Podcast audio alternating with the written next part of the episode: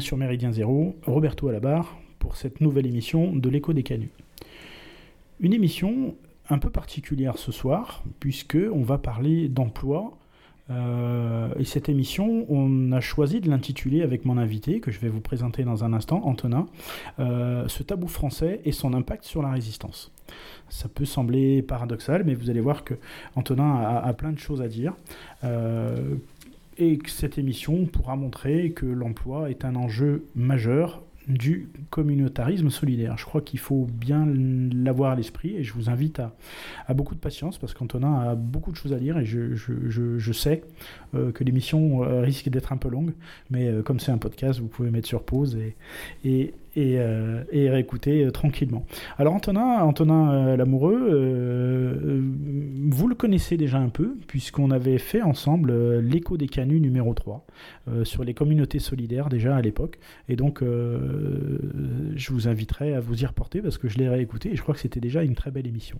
Alors Antonin, je suis très heureux de te recevoir. Bonsoir Roberto, bah, très content de te retrouver. Alors Antonin, il est diplômé d'un executive master en management à Sciences Po et spécialiste en ingénierie sociale.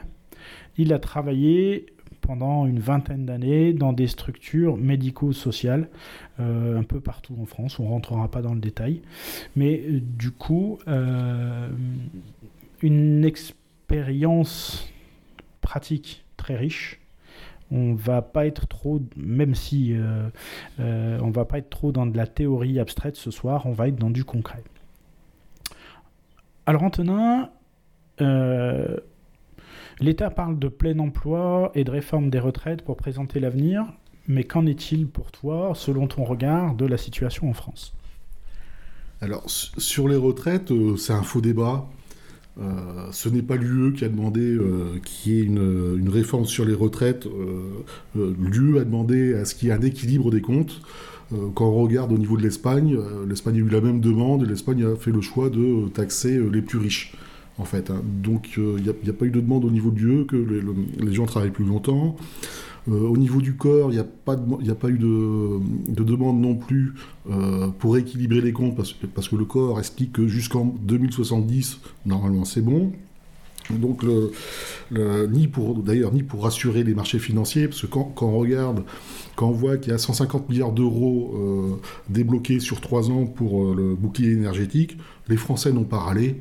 Donc il n'y a pas besoin de rassurer euh, euh, les marchés pour leur dire bah, prêtez de l'argent, les Français ils sont d'accord, euh, ils bosseront tant qu'on leur demandera. Ça, les marchés là-dessus sont rassurés. Donc la polémique sur les, retraites, pour moi, bon, c'est vraiment une, histoire de diversion. On passe, du temps dessus, ça n'apporte rien. Les Français se divisent. Et en attendant, on ne parle plus de l'inflation, on ne parle plus des centaines de milliards qui sont euh, euh, dépensés un peu partout. Et donc, en fait, on est dans une perte de sens et on est dans le, le commentaire de l'actualité en permanence et ça ne nous permet pas de prendre du recul. Alors que nous sommes. Euh, quand nous écoutons le gouvernement, le gouvernement nous parle, nous explique euh, euh, que nous sommes dans une situation de quasi plein emploi. Alors le problème, c'est que pour, pour euh, sortir ces, ces, affirmations, l'État se réfère à l'INSEE et euh, l'INSEE ne donne pas des chiffres fiables. L'INSEE fait des enquêtes. Si l'INSEE avait besoin, enfin, si le, pardon, si l'État avait besoin de chiffres clairs, il, il poserait la question à la DARES, au ministère du Travail, qui euh, pro, se procure les bonnes données auprès de Pôle emploi, euh, de l'UNIDIC et ainsi de suite. Et que dit, euh, que dit la DARES La DARES dit nous avons euh, 5 millions de chômeurs, euh, dont 3 euh, en catégorie A. On ne peut pas parler de plein emploi avec 5 millions de chômeurs. Catégorie A, pour ceux qui ne le sauraient pas, c'est ceux qui sont en recherche active d'emploi en fait et indemnisés. Et indemnisés. Et le, donc, il y, y, a une vraie euh, entourloupe au niveau du gouvernement en parlant de, de, de, de, plein emploi et en se référant toujours aux 360 000 postes non pourvus. Alors, les 360, 360 000 postes non pourvus, ça fait des années qu'ils ne sont pas pourvus et ça tourne, en fait. Hein. Donc, euh, on a... C'est les fameux métiers en tension Oui, c'est les fameux métiers en tension, mais après, euh, euh, un certain nombre, euh, en gros un quart, un quart les personnes sont toujours en poste et le poste va se libérer. Après, un autre quart, c'est la, création d'emplois, donc forcément, ça prend du temps pour trouver. Et puis après, une autre moitié, ils n'arrivent pas, ils effectivement pas à trouver. et encore, on peut, on, peut, se poser beaucoup de questions en fait, sur le fait qu'ils n'arrivent pas à trouver. Parce que vous avez quand même la, problématique euh, du logement et de la mobilité. C'est-à-dire que par exemple, si on prend en Bretagne, euh, la Bretagne, il y a des gros problèmes de logement. Euh, si vous avez un emploi qui est payé au SMIC sur la côte bretonne et qu'il n'y a pas de logement, vous n'allez pas déménager, ou si vous habitez à 50 km, vous n'allez pas faire 100 km tous les jours en étant payé au SMIC en fait. Hein. Et donc, il y a des grosses difficultés euh, en France sur euh, toute cette logique de mobilité euh, et, de, salaire. C'est assez peu parlé officiellement, alors qu'il il y a tout un travail qui est effectué et de nombreux axes de réflexion justement sur la mobilité. Mais en fait, c'est pas parlé dans les médias classiques. Tu, veux dire qu'il ne faut pas s'arrêter à, l'argument un peu simple, et je vais faire un peu de provocation parce qu'il euh, en faut un peu, mais l'argument un peu simple qui est de dire euh, les Français sont devenus des feignants, euh, c'est pas vrai en tout. En tout cas, c'est ce que tu viens de nous dire dans l'exemple pour la Bretagne. Oui, bah, c'est un non-sens. C'est quand on prend la RATP. la RATP a parlé de pénurie de chauffeurs à un moment donné. En fait, quand, quand on prend, c'est qu'ils ont arrêté de former des gens en 2021 donc, enfin, ils n'ont pas arrêté. C'est-à-dire qu'ils ont, ils ont diminué euh, euh, d'une manière très très forte les formations. Donc, forcément, ils allaient se retrouver en difficulté après. Et ils ont, ils ont donné les chiffres. Euh, ils ont reçu 91 000 CV, la RTPA. 91 000 CV. Et je crois que c'était plus de, plus de 6 000 pour faire pour, chauffeur. En fait, 6 000 CV. En sachant que la RATP euh, dit haut et fort, on embauche sans CV, vous pouvez venir comme vous êtes, euh, comme au McDo, je sais pas trop quoi. Donc c'est quelque chose qui n'a pas de sens. Mais vous prenez par exemple euh, dans le sud-ouest, vous avez Total. Total reçoit 500 000 candidatures CV par an. Donc les histoires de, pénurie de, talents, pénurie de candidats, c'est quelque chose auquel j'ai un peu de mal en fait. Et c'est quelque chose, on va peut-être peut-être en parler maintenant, parce que c'est très malsain ce qui est en train de, se passer. Il y a une attaque frontale, en fait, sur le, les qualifications au travail. C'est-à-dire que euh, vous prenez par exemple euh, du côté de, Strasbourg une entreprise qui répare les, ascenseurs, euh, explique qu'elle n'arrive pas à, trouver des techniciens ascensoristes. Donc ce qu'elle propose, c'est un recrutement euh, sans CV, venez comme vous êtes, euh, pour un CDI à 1800 euh, ou 1900 euros brut, donc en, gros 100 euros au-dessus du SMIC, et il, il, forme les gens pendant trois mois, puis après les gens peuvent aller dépanner des ascenseurs. En trois mois. Donc je pense que dans pas longtemps, on va entendre parler d'ascenseurs qui sont bloqués, d'accidents de travail et ainsi de suite.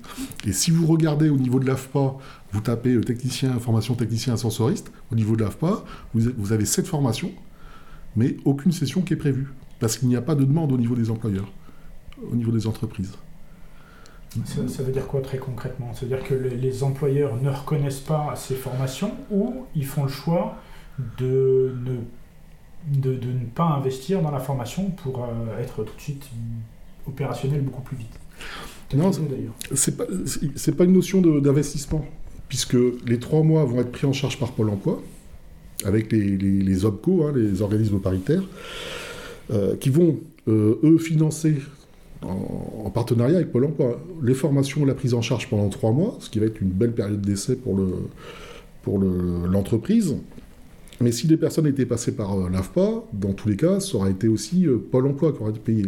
C'était pas, pas l'entreprise. En revanche, quand vous formez un technicien avec votre matériel, vous vous l'aliénez. C'est-à-dire que la personne, elle est liée au travail parce qu'elle connaît ce matériel-là. Ce sera beaucoup plus compliqué pour elle de quitter l'entreprise pour aller travailler sur d'autres ascenseurs ou d'autres systèmes. Vous prenez un électrotechnicien, il aura les bases, et avec ces bases, il pourra aller voir ailleurs. Si à un moment donné, il ne se plaît pas dans l'entreprise, il pourra aller se, recycler dans une autre, euh, qui ne fera pas forcément des ascenseurs, euh, qui fera peut-être, je ne sais pas moi, des, chaudières, euh, des chaudières électriques. Mais il y a quelque chose qui est très vicieux qui est en train de se jouer à ce niveau-là. Donc, donc, du coup, il y a une mise en dépendance du salarié par l'employeur qui ne le forme que partiellement. Oui, avec... comme ça. Et, et, en plus avec des salaires qui sont relativement bas. Là, vous avez une, autre entreprise dans le, centre de la France qui a fait un recrutement de, menuisiers parce qu'il n'arrivait pas, soi-disant, à trouver des menuisiers, sauf que c'était un salaire au SMIC et il le forme en six mois. Et après, les personnes peuvent aller monter des, cuisines euh, euh, directement chez les particuliers. Et en fait, quand vous lisez les commentaires euh, sous les articles sur les réseaux sociaux, vous avez des, comment s'appelle des, des menuisiers SMIC, mais moi, je vais pas aller travailler au SMIC pour cette boîte-là. J'ai fait trois ans d'études, ainsi suite.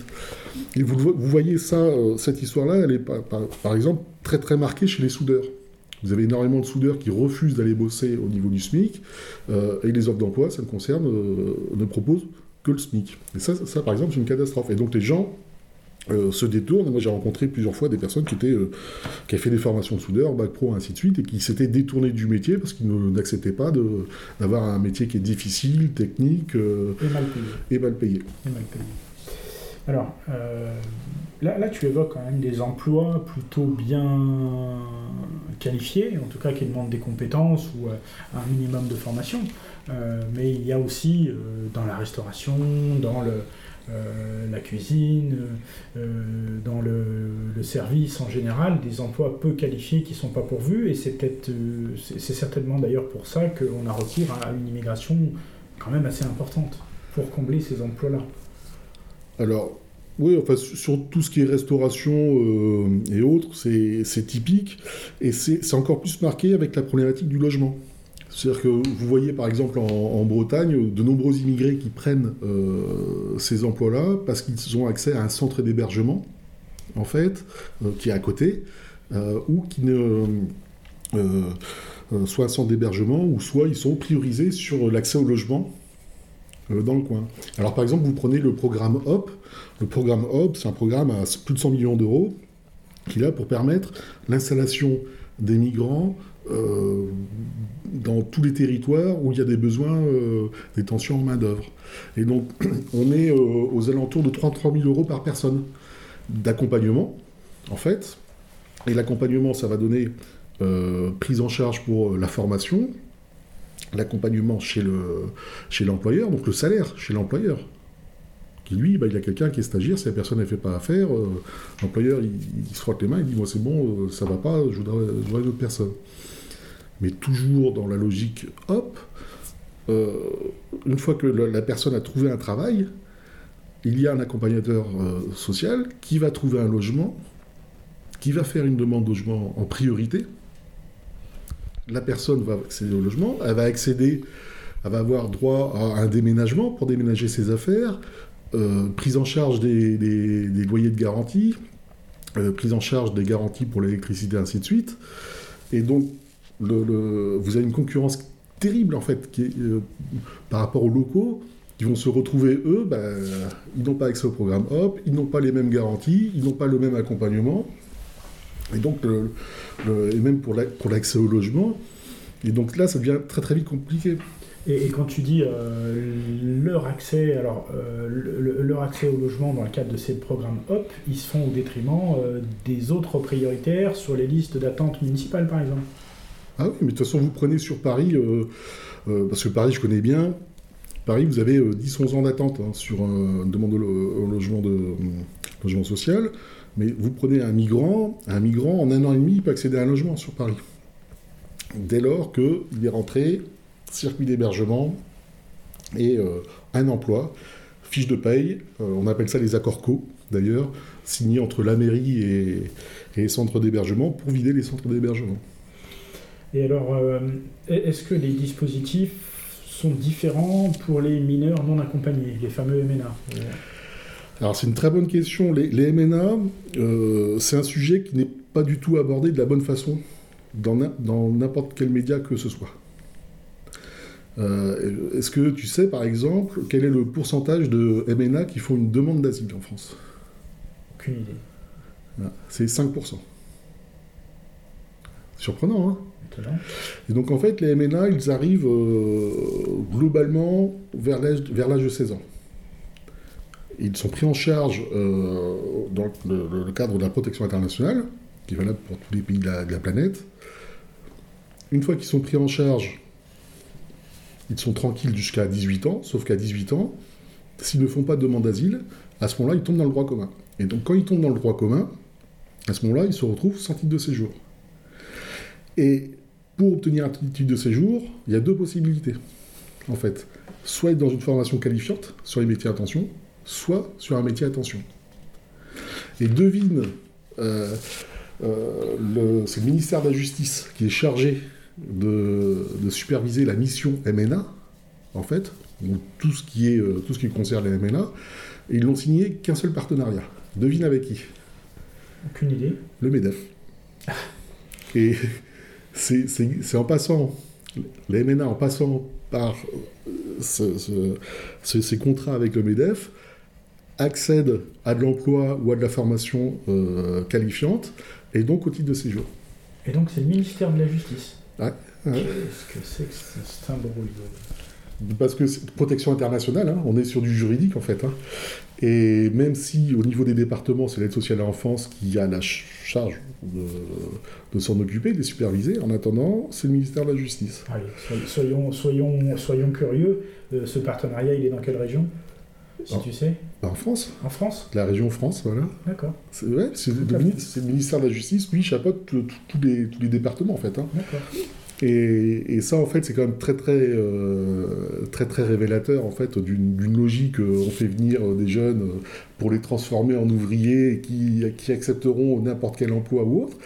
En fait, on regarde sur les, sur les MNA, on en a, bon, en gros, c'est 20 000, 20 000, 25 000 euh, ça peut monter jusqu'à jusqu'à 40 000, mais après, dans ceux qui arrivent à la, majorité, on va être dans quoi? On va dire 20 000 qui vont arriver à la majorité, mais combien ont des problèmes avec la justice, concrètement euh, Ça va être quoi 1% c'est combien, je sais pas toi, euh, combien toi as-tu entendu parler de MNA en fait qui avait des problèmes par rapport au travail et de titre de séjour? Tu vas entendre à un moment donné euh, euh, le boulanger qui va faire la, grève de la faim, il s'était même présenté pour la, pour NUPS, euh, pour LFI, le, gars en question, tu vas l'entendre entendre parler dans deux, trois endroits. Et après, sur les MENA qui posent des problèmes, bon, t'en as peut-être 1000 en France, mais t'en auras quand même 19 000 autres dont on n'entend pas parler et qui rentrent dans les circuits de formation et qui viennent prendre, en fait le travail. Et tu vois, par exemple, euh, Macron a, lancé le plan Un jeune, une solution. Ça, c'est en gros, c'est 8 milliards d'euros pour encourager euh, l'apprentissage. Et ce rapport-là, qui a été, qui euh, émis par le bureau de la Première ministre, ministre, le rapport, qu'est-ce qu'il explique? Il dit il y a une pénurie d'offres. Pas une pénurie de candidats, une pénurie d'offres.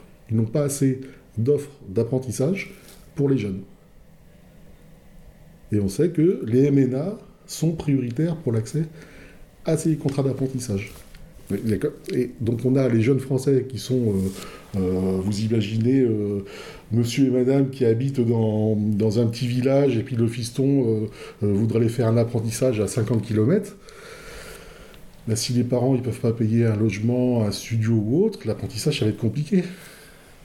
En revanche, à MNA, il sera prioritaire à l'accès à un studio, ainsi de suite. Il aura tout suivi.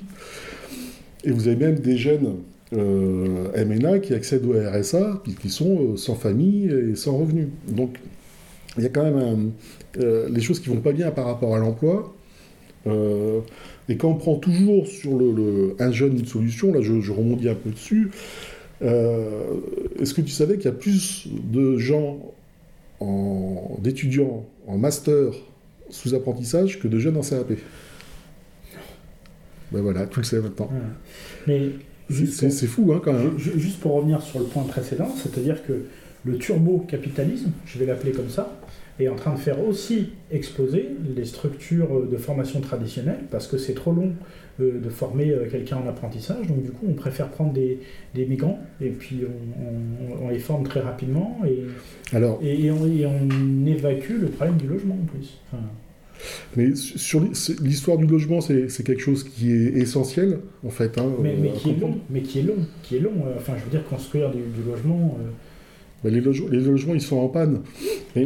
On y reviendra d'ailleurs, parce que c'est une question importante. Alors, euh, c'est quand tu prends euh, quand tu prends cette notion de, de logement, faut pas oublier euh, sur la création d'emplois, parce que dans le cadre du plan France Relance, Marlène Schiappa, qui à l'époque était secrétaire d'État sous Darmanin, a signé une circulaire imposant aux préfets qui signaient les contrats France Relance avec les entreprises euh, pour construire un bâtiment, pour construire un HLM, pour, euh, sais pas, pour rénover euh, une quantité ou autre, imposait de, de, prendre des migrants. Les circulaires Chiapa. Alors attends. France Relance, l'objectif c'était de construire du logement ou c'était de créer de l'emploi? Aucun. Dans France, France Relance, c'était de relancer après le Covid. D'accord. En fait. Hein. Et donc, il y a eu des milliards et des milliards qui ont été déversés, mais ça peut être, euh, ça peut être euh, rénové euh, à un centre-ville, un petit centre-ville, ou autre. Hein. France Relance, c'était pas que sur du logement. Enfin, France Relance, ça touchait un peu tout. ça peut être aussi construire une, usine hydrogène. et d'ailleurs, moi, qui ont touché des, centaines de millions d'euros pour construire des, des usines de stations d'hydrogène en France. C'est un peu tout, mais en attendant, les partenariats pour que l'État débloque l'argent via euh, France Relance imposaient justement les migrants. Et quand on prend toujours dans cette logique de, de, migrants imposés par l'État, euh, là où on a entendu parler euh, Sakalac, oui. donc une association qui voulait mettre des migrants et euh, donc, euh, il y a eu l'opposition des, locaux. Finalement, ça s'est pas fait. Sauf que cette opération-là, elle existe euh, dans 100 autres villages en France. On prend par exemple l'association Viltaïste qui a été pointée dernièrement par rapport au train de vie en dirigeant avec des, BMW série 7. à pas confondre avec Equalis. Hein. Equalis, c'est encore autre chose. Mais l'association Viltaïs, quand vous allez voir sur le site, on vous explique que c'est euh, une association qui est là pour, euh, d'un côté, s'occuper des migrants, et d'un autre, pour prendre les migrants directement d'Afrique, en fait, pour éviter qu'ils aient se mettent en danger en traversant la, la Méditerranée. Donc c'est la relocalisation. Donc ils vont les chercher directement en Afrique, une fois où ils auront obtenu un titre de séjour de 10 ans et un billet d'avion ils sont récupérés par cette association qui les implante dans les territoires. Et donc ça va être euh, la cause, et que des, que des territoires euh, ruraux en fait. Hein. Et donc Viltaïs, elle, elle a cette mission-là de les mettre sur du logement et sur de l'emploi. Viltaïs, tu écris ça comment? V-I-L-T-A-I.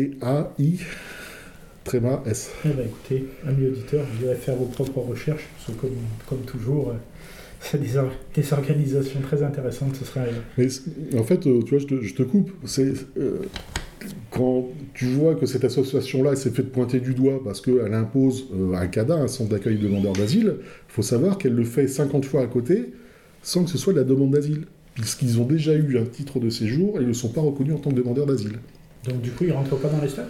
Non, mais c'est écrit sur leur site. Hein. Incroyable. Ouais, mais c'est incroyable. Et l'histoire, c'est qu'ils viennent aussi en concurrence, en fait, toujours avec les locaux. Et ça, euh, ça, ça va poser, au bout d'un moment, ça va poser des, problèmes. Ce qu'on voit en Bretagne, euh, sur des, personnes qui n'arrivent pas à trouver de travail euh, parce qu'ils ne peuvent plus payer l'essence, des, gens qui sont obligés de rendre leur logement parce qu'ils sont tombés au chômage, ils ne peuvent plus payer et ainsi de suite, c'est triste en fait. C'est très très triste hein, ce qui est en train de se passer en France sur cette notion de l'emploi euh, sur des emplois qui sont de plus en plus mal payés, avec une inflation qui est très très forte, on a euh, une dégradation qui est très très élevée. Puisqu'on était dans, le, dans, les dispositifs, euh, dans, les différents dispositifs mis en œuvre par, ce gouvernement, et puis peut-être même d'autres avant, mais on a un tout dernier, a priori, sur, sur lequel tu souhaites t'exprimer, et qui est Territoire zéro chômeur? Alors, on, peut en parler, on peut en parler maintenant. En fait, sur le, chômage est quand même très très élevé euh, dans tout ce qui est ruralité, périurbain. Et donc, il y a eu une très bonne idée, c'était très très bien pensé. Ils se sont dit, tiens, on va euh, créer de l'emploi au niveau local et on va réunir tous les acteurs, donc les entreprises, les associations, les collectivités, euh, l'État au travers de la préfecture. On va voir quels sont les besoins locaux et on va créer des emplois à partir de ces besoins-là sur un financement État. Alors, l'idée remonte à 1995 en fait. Entre-temps, ils ont fait, euh, ils ont fait des, études, parce que ça avait été lancé en 1995, ça n'avait pas marché, ils n'avaient pas trouvé, de, euh, pas trouvé euh, une partie des financements, et surtout, ils ne pouvaient pas le faire au niveau de la loi, parce que la loi ne permettait pas des expérimentations. Mais là, depuis une dizaine d'années, je crois, on a le droit de faire des expérimentations au niveau d'une loi. C'est pour ça que quand on parle des territoires zéro chômeur, c'est une loi d'expérimentation. C'est-à-dire qu'elle peut s'arrêter au bout de trois ans, ce qui n'était pas, pas, le cas avant. Et donc, sur les territoires zéro chômeur, il y a une étude qui a été faite et qui explique qu'un chômeur longue durée coûte à la collectivité 18 000 euros par an. Un SMIC? C'est un peu plus qu'un SMIC. Hein, euh. Un SMIC chargé, quoi. Hmm. Même pas. Mais ça coûte en termes de logement, en termes de soins, en termes d'aide sociale, en termes de RSA, en fait, euh, avec une dégradation de la santé et ainsi de suite, ça revient à 18 000 euros à l'État. Et donc, ce qu'ils ont dit, donnez-nous les 18 000 euros par, an et on va créer de l'emploi. Donc, moi, je, l'idée est quand même plutôt bonne. Quand on, prend, euh, quand on pense au crédit d'impôt, euh, compétitivité emploi, où il faut-il le rappeler, euh, on était entre 200 000 et 300 000 euros par emploi créé ou maintenu. Et en général, c'était des emplois maintenus. C'est-à-dire qu'il y a eu très très peu de création d'emplois, alors que c'est des centaines de milliards, hein, le CICE. Hein. Se dire pourquoi euh, ne pas dépenser 18 000 euros par an, alors c'est un peu plus parce qu'il y, y, a aussi une part d'encadrement, pourquoi ne pas créer des emplois territoriaux de cette façon-là? Si on est prêt à en donner 15 fois plus euh, pour euh, les multinationales, les, les, grosses entreprises, ainsi de suite. Tu me corrigeras si je me trompe, mais il me semble que le CICE, c'est ce pourquoi militait euh, le fils Gattaz avec son PINS, un million d'emplois. Hein. C'est en contrepartie de, ces dispositifs-là qu'il avait promis de créer un million d'emplois.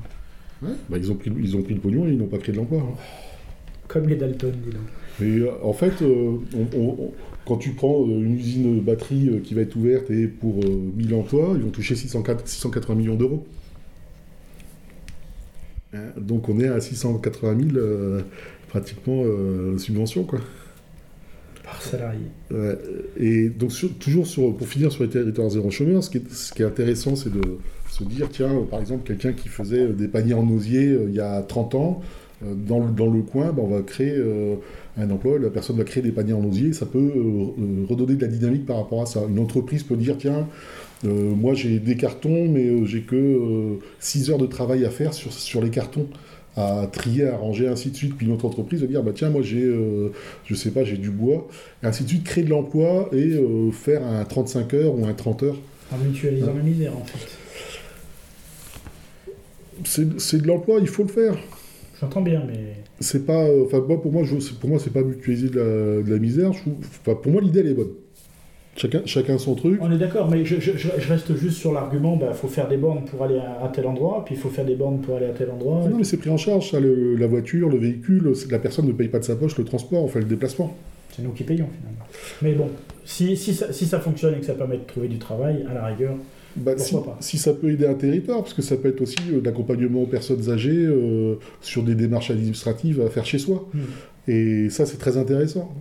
Ça peut être aussi, euh, vous avez un territoire qui fait des, des couches bébés, comment ça s'appelle Recyclable. Recyclable, voilà. Donc les idées, elles sont là, le, potentiel est là, et quand on voit l'argent qui est donné aux, entreprises, ça peut être très intéressant. Mais le problème sur les territoires zéro chômeur, c'est que c'est très politisé c'est le Parti socialiste qui est dessus, en fait. Et donc, il se crée des emplois de cadre pour eux et des emplois de spicard pour les autres. Alors ça, on va y revenir parce que c'est quelque chose que, que, tu vas répéter de toute façon, je le sais. Mais du coup, j'aimerais quand même qu'on reste sur deux, trois autres aspects euh, de, de, constat sur ce marché du travail. Euh, et on va commencer par euh, la réindustrialisation de la France. Est-ce qu'il y a une vraie dynamique pour relancer une industrie ou, euh, ou pas? Alors, pour moi, c'est un faux débat. C'est-à-dire que la France est désindustrialisée un petit peu, pas tant que ça. Elle a peut-être perdu des grosses usines, mais en fait, pas tant que ça. Ce qui s'est passé, euh, c'est qu'il y a eu énormément de transferts euh, du secteur industriel euh, vers l'économie de services, avec des, des sous-traitants qui sont considérés en prestation de services, mais plus en industriel. Par exemple, parce que c'est abstrait quand même. Enfin, moi, l'industrie, je, vois une machine qui, qui tape et qui fabrique euh, ou du bois ou du métal, ou, euh, et je vois pas comment on peut qualifier ça en, service en fait. Mais peut-être que je prends le mauvais exemple.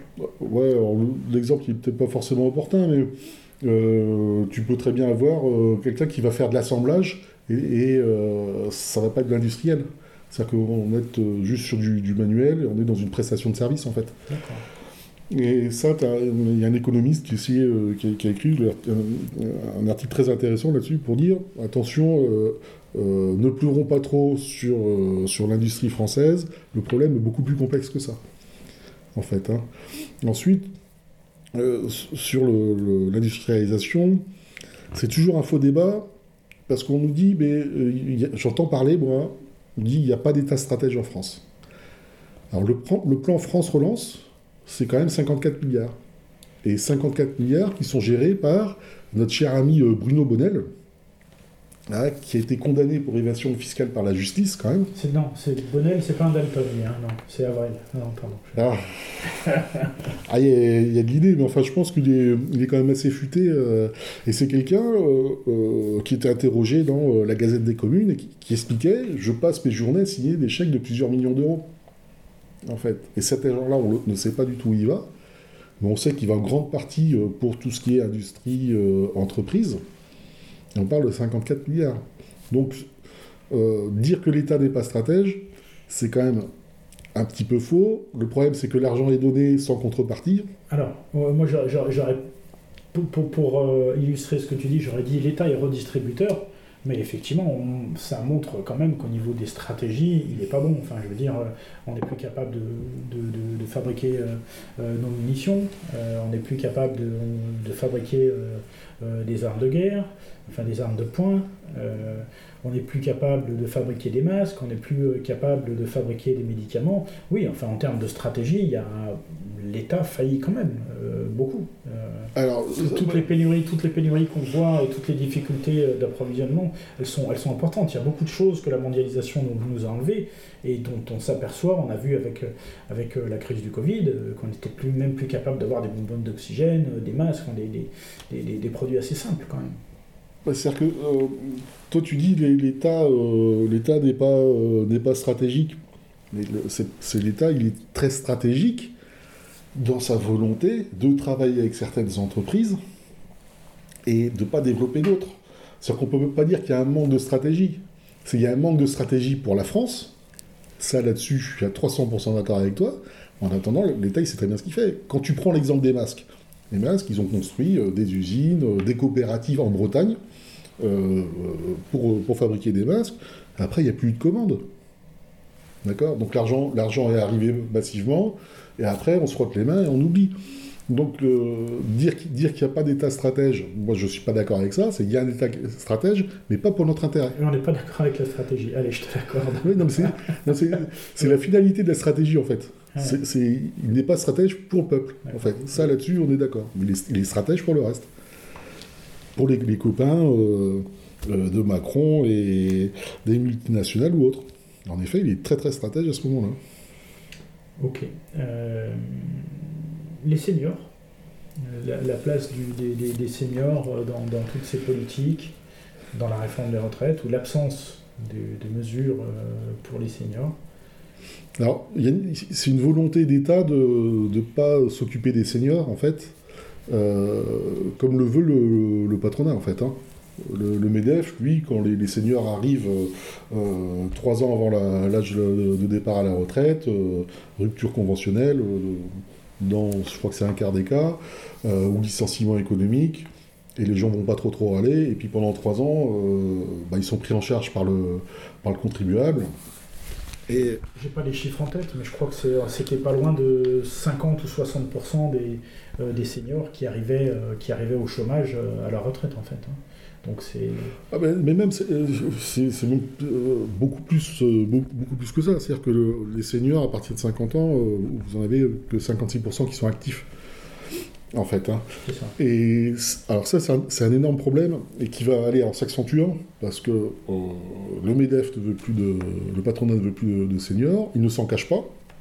Il dit on veut pas, on veut pas d'index. À la limite, euh, faites des allègements si vous voulez, mais bon, ça n'aura pas d'impact sur nous. Euh, et ils disent, vous, ne nous obligez pas. Et donc, euh, ils, font partir les, ils font partir les seniors euh, qui commencent à être euh, des salariés avec des, des, hauts salaires en fait par rapport à des jeunes, des, des, smicards, parce qu'il y a de l'ancienneté, et eux ils vont gagner là-dessus. En fait, en, sachant que ce sera l'UDEDIC qui prendra le relais, et puis après ce sera le RSA, et ainsi de suite. Sauf que ce sont des gens, là on va arriver en dans les générations qui ont acheté, qui sont en train de payer leur maison et qui vont être obligés de déménager parce qu'ils vont plus pouvoir payer les traites et ainsi de suite. Et donc au niveau des, seniors, c'est vraiment catastrophique. Et c'est d'autant plus catastrophique que euh, euh, c'est une forme de discrimination par l'âge, c'est une qui est sanctionnée par la loi.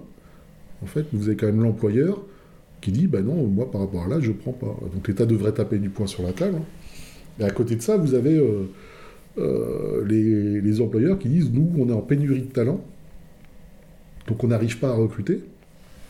Donc ce qui est faux, c'est si vous, vous visibilisez des gens qui ont 50 ans, vous dites 45-50 euh, ans, parce que senior, le moment du travail, c'est à partir de 45 ans. Si vous, dites, bah, euh, moi, ces gens-là, je ne regarde même pas leur CV, ils n'existent pas à mes yeux, bah, forcément, vous allez peut-être vous retrouver un petit peu en pénurie, et encore. Parce que euh, il y a quand même une grosse crise, on est avec 5 millions de chômeurs en France, donc on a un chômage massif. Mais l'autre jour, je voyais sur, sur LinkedIn euh, des, des, gars qui se félicitaient euh, d'un recrutement sur des, sur des stagiaires, euh, des stagiaires en, niveau, niveau master. Et ils étaient contents parce qu'ils avaient deux postes. Ils recrutaient pour deux postes. Est-ce que tu sais combien ils ont de candidatures? 1000. Pour deux postes? C'est problématique. Et j'avais interpellé, moi, une fois, un un directeur d'un cabinet de recrutement euh, sur LinkedIn. Je lui avais dit, mais il se plaignait des pénuries de candidats. je lui ai dit, mais d'habitude, vous aviez combien de candidats en moyenne qui correspondent au profil? Et aujourd'hui, vous en avez combien? Et donc, il m'a répondu, avant, on en avait 150, maintenant, on en a 50. Et je lui ai dit, mais vous avez quand même conscience que vous avez quand même 49 personnes qui ne trouveront pas de travail. En fait. Et là, il m'a pas répondu, mais je pense que tout ça va avoir des conséquences. Et on va le voir, euh, on le voit sur les salaires qui sont de, plus en plus bas et euh, sur les employeurs qui refusent de, qui refusent de, lâcher l'argent. Et maintenant, on assiste à une sorte de fin de salariat, un début de fin de salariat en fait. Est-ce que tu sais combien il y a de, micro-entrepreneurs en France? 2 millions. Est-ce que tu sais euh, combien ne cotisent ni pour le chômage ni pour la retraite? Quasiment la totalité, je pense. Non, c'est 40%. Mais ça fait quand même 800 000. Non, mais en fait. nos pensées se rejoignent, mais c'est effectivement ce que je veux dire. C'est-à-dire que ton senior qu'on a dégagé de la boîte parce qu'il coûtait cher et qu'il était plus efficace, il peut très bien être réembauché euh, après-demain. Euh, une fois qu'il a monté sa micro-entreprise, et il coûtera beaucoup moins cher à l'entreprise. C'est aussi pas mal de scénarios qui se passent. On leur dit bon, bah écoute, euh, on te fait une porte de sortie, on te, dans le meilleur des cas, peut-être une rupture conventionnelle, un petit pécule, et puis du coup, bah, c'est celui qui sort qui passe micro-entrepreneur, en tout cas dans la prestation de service, et puis, euh, et puis qui prend le risque avec son pognon, et puis d'être largué euh, du jour au lendemain en plus. Mais de toute façon, mais tu le vois ça sur LinkedIn, hein, en, réseau, en réseau pro, tu le vois, euh, tu le vois avec des gens qui sont en difficulté. Et moi, j'ai des gens qui me contactent en, message privé pour me demander si je peux promouvoir leur CV, si je sais où ils pourraient aller candidater, si j'ai des, des contacts ou autres. Et c'est assez triste, et je vois des gens qui sont au bout du rouleau. Hein. Moi, l'autre jour, j'ai eu un, un, homme de 40, 46 euh, ans, il m'expliquait qu'il en était venu à taper, euh, taper sur sa femme. Mais c'était fou, hein. le gars il me disait j'ai jamais fait ça, j'ai jamais levé, la main sur ma femme, mais c'est elle qui rapporte le, salaire. Et moi je suis au minima et, je, me sens comme la dernière des merdes. C'est j'en peux plus, j'ai honte de moi, j'ai envie de me suicider. Mais t'imagines, t'as recevoir un message comme ça là? Et sur, sur des gens qui vont pas, qui vont pas bien, il y, en a, y en a énormément. Hein. Ça, euh, enfin, de toute façon, sur l'emploi sur les seniors, euh, si la société ne s'en saisit pas et ne dit pas à un moment donné il va falloir euh, mettre des garde-fous et protéger, je ne sais pas trop où on va en fait. Je sais pas trop trop où on va. Ce qu'on voit sur, sur les jeunes, et alors, moi ça, ça, me permet de rebondir un peu par rapport à l'emploi des jeunes. Quand on regarde le recrutement, Maintenant, euh, les recruteurs disent ouvertement les hard skills. Les quoi? Les hard skills. Alors, tu serais sur Radio Quartosi, mis dans les cagnottes, mais euh, ça veut dire quoi? Ouais, mais c'est, en fait, c'est les, compétences dures. En fait, c'est les, les, vrais savoir-faire. En fait, les entreprises, elles regardent de moins en moins. En revanche, euh, elles regardent énormément les soft skills. Et là, on est sur une forme de savoir-être. Mais en fait, c'est pas exactement un savoir-être. Soft skills, ce qu'ils recherchent, c'est des gens qui sont malléables, qui s'adaptent euh, à n'importe quelle équipe, n'importe quelle condition de travail, qui peuvent remplacer leurs collègues quand il faut, euh, qui peuvent travailler plus s'il le faut, qui peuvent aller, qui vont aller s'adapter sur un logiciel. Alors si c'est un nouveau logiciel et que bah, faut apprendre pendant 12 heures à 14 heures chez soi pour savoir s'en servir. Et donc on a une forme de, soumission. Et je parie qu'ils ne doivent pas être syndiqués, ça. Non, non, mais euh, ça donne, euh, ça donne euh, la première fois dans l'histoire de l'humanité où ces, ces choses-là sont calculées, c'est la première fois où la dernière génération à rentrer dans le monde du travail est plus souvent en arrêt maladie que la génération qui va partir à la retraite. Ça, c'est des chiffres récents? Ouais, enfin, il y a six mois peut-être. Ou, Ouais, c'est intéressant, ça veut dire que ça veut dire qu'il y a une une partie de la jeunesse, de la population, qui ne veut plus de ce modèle économique-là. C'est-à-dire que euh, les jeunes ont compris. C'est-à-dire que les jeunes, il faut arrêter de les prendre pour des débiles. Euh, je parle pas pour toi. Hein. Mais, non, les, non, je suis pas jeune. Les, les, jeunes, euh, les jeunes ont compris que les seniors se faisaient dégager, que les entreprises veulent les embaucher eux. Donc, eux, leur truc, c'est de prendre un maximum avant de, de devenir eux-mêmes des seniors. Euh, et d'essayer d'être dans l'enregistrement avant que tout se casse la figure en fait. Et donc on a des, jeunes qui sont dans la revendication avec des employeurs qui disent on ne comprend pas trop, ils, demandent beaucoup, nous à notre âge on ne demandait pas tant et ainsi de suite. Et donc on voit euh, énormément de démissions en fait euh, chez, chez, ces jeunes-là dans les 1 an, 2 ans en fait, avec des jeunes qui viennent, qui vont se former et qui vont profiter euh, de l'apprentissage pour remplir leur CV et puis pour bouger. Et ça, on le voit beaucoup, en fait. Hein. Et, on en voit beaucoup aussi euh, passer par l'intérim, en se disant je bosse six mois, je fais six mois de chômage, etc. C'est aussi un comportement qui, qui a l'air d'être durable, euh, ça. Alors, bah déjà, il y a aussi une grosse demande de, des entreprises au niveau de l'intérim les derniers chiffres de la, DARES qui sont sortis il y a trois jours. Hein. Euh, là-dessus, c'est catastrophique. Hein. En termes, euh, en termes sur l'intérim et euh, sur les, CDD d'un mois, les dernières embauches, c'est impressionnant. C'est-à-dire qu'on est pratiquement sur du 90% hein, par rapport à du CDI. Et donc, les entreprises, elles se satisfont de ça aussi avec des gens où ils regardent de moins en moins de, compétences de hard skills, de, compétences euh, techniques, et puis euh, sur, des, sur des gens qui vont faire tourner et qui ne veulent pas s'embêter avec du salariat. Et ça, c'est vraiment, euh, vraiment catastrophique, parce qu'on est dans de la précarité. En plus, avec la réforme des retraites, avoir les trimestres va être compliqué. Mais... Et tu oublié l'intelligence artificielle L'intelligence artificielle, ouais, alors ça, ça, ça c'est encore un autre débat, mais... Oui, mais enfin, oui et non, parce que, parce que potentiellement, euh, enfin, je, regardais euh, rapidement, et tu m'en excuseras sur mon téléphone, mais la part dans le PIB français de l'économie de service, c'est 70%. Et donc, c'est un gâteau. Enfin, moi, je me place, je me place très cyniquement d'un, de regard de quelqu'un qui, qui, cherche à maximiser ses profits. c'est un gâteau à grignoter.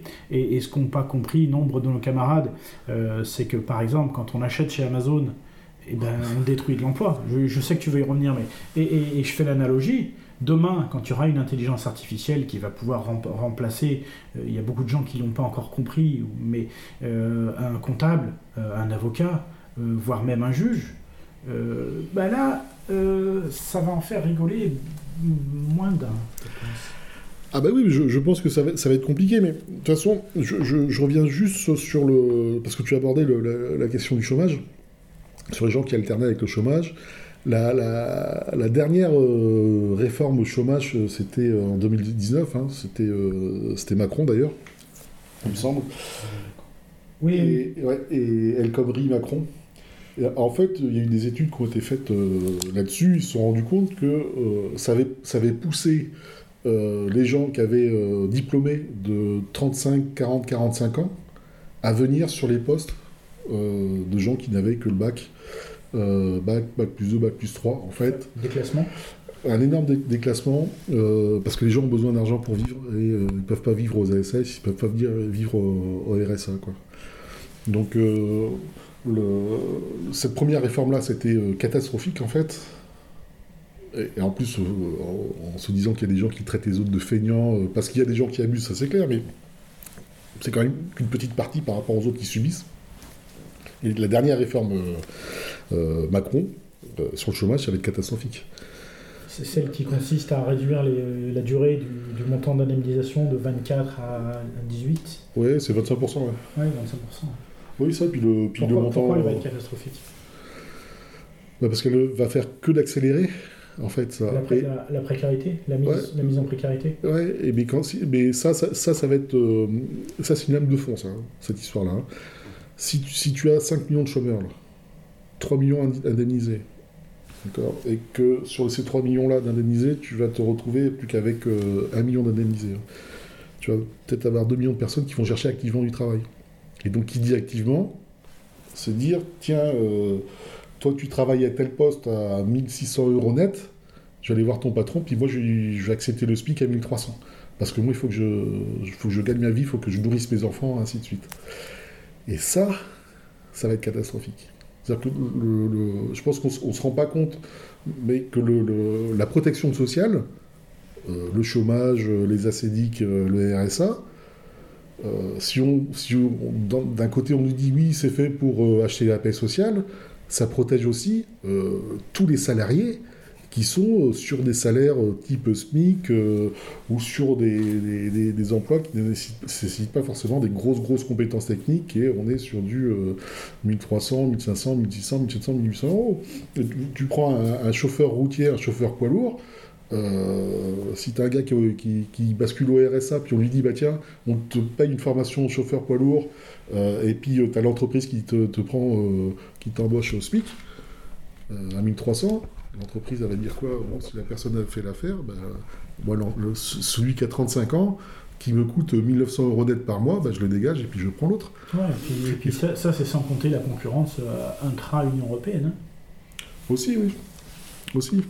Mais c'est quelque chose qui va être catastrophique et je je, je, comprends pas euh, je comprends pas que ce soit plus euh, que ça n'inquiète pas plus en fait ça. alors je pense je pense que les gens en ont peur et donc du coup les gens n'en parlent pas beaucoup mais je pense qu'ils savent qu'ils euh, n'ont pas intérêt à perdre leur travail et puis ça va en précariser une partie, on y reviendra, euh, une grande partie peut-être, et on y reviendra après dans, dans cette économie, euh, dans cette économie euh, plutôt sociale et, solidaire qu'on va évoquer après. Amazon bah, alors, je suis profondément, je suis profondément anti-Amazon et je remercie d'ailleurs El Barbito, qui, est un ami qui m'a fait prendre conscience parce que j'étais un utilisateur d'Amazon et euh, je, me, je, me, disais, bon, c'est vrai qu'il y avait des, des, des, trucs qui n'étaient pas clairs, mais c'est surtout que quand on rentre dans Amazon, après, on n'a plus qu'à faire il clic, il clic, il clic, il clic, il clic. Alors qu'au départ, on se dit, tiens, c'est un produit que j'arrive pas à trouver, euh, puis autrement, c'est loin, il faudrait que j'aille dans un magasin, j'arrive pas à trouver ailleurs sur Internet. On passe de cette utilisation-là à j'achète tout chez Amazon. Et j'ai eu cette phase-là, on m'a désintoxiqué, on m'a grondé, on m'a tapé sur les mains, aïe, euh, tout ça. Et en fait, Amazon s'est détruit euh, des emplois. Alors ça commence à être connu. On prend, euh, bon, c'est surtout, malheureusement, c'est surtout au niveau de la gauche. Alors ce qui est folklore, c'est que euh, c'est surtout la prise de conscience est au niveau de la gauche. C'est ce que tu as voulu dire. Alors ils ont fait, il y a une étude qui a été faite, enfin une étude, il y a eu un sondage. Les plus grands au niveau politique, ceux qui apprécient le plus Amazon, ce sont les électeurs RN, Rassemblement National. Alors peut-être que se faire livrer par Mamadou, ça doit les faire râler un moment, puis ils se disent ah bah finalement bah, c'est bien qu'il y ait des, gens qui viennent. Alors quand on discute avec des personnes, on dit oui mais s'il n'y avait pas Amazon, moi j'habite, il faut que je fasse 30 km pour aller au supermarché. Mais il n'y a pas qu'Amazon hein, sur Internet. Hein. C'est des sites différents, il y en a plein, et sur des petits producteurs, il y en a plein, et on n'est pas obligé de passer sur Amazon. D'autant plus que, bon, ce sont, ils font des places du marché euh, qui vont tuer la concurrence. Amazon est connu, hein, pour ça ils ont des procès. Euh, ils repèrent les produits qui se vendent bien, et après ils le font fabriquer en interne en Chine, et euh, ils, déclassent les personnes qui, les inventeurs du, produit, les premiers producteurs, ils les, déclassent et ils placent en, priorité leur production. Il y a eu un film français là-dessus, sur, des jouets. Ah oui, je peut-être, mais, quand tu prends, mais toujours sur, toujours sur Amazon, il y a quand même une grosse problématique aussi sur le fait qu'ils vont construire des entrepôts. Alors en fait, on se rend compte que les entrepôts, souvent, ça a été mis euh, euh, au, secret par des élus, et puis qu'en fait, c'était les élus qui ont acheté les terrains pour le revendre à Amazon en secret. mais c'est assez, euh, assez folklore hein, quand on suit, et c'est souvent d'ailleurs la gauche qui s'y oppose.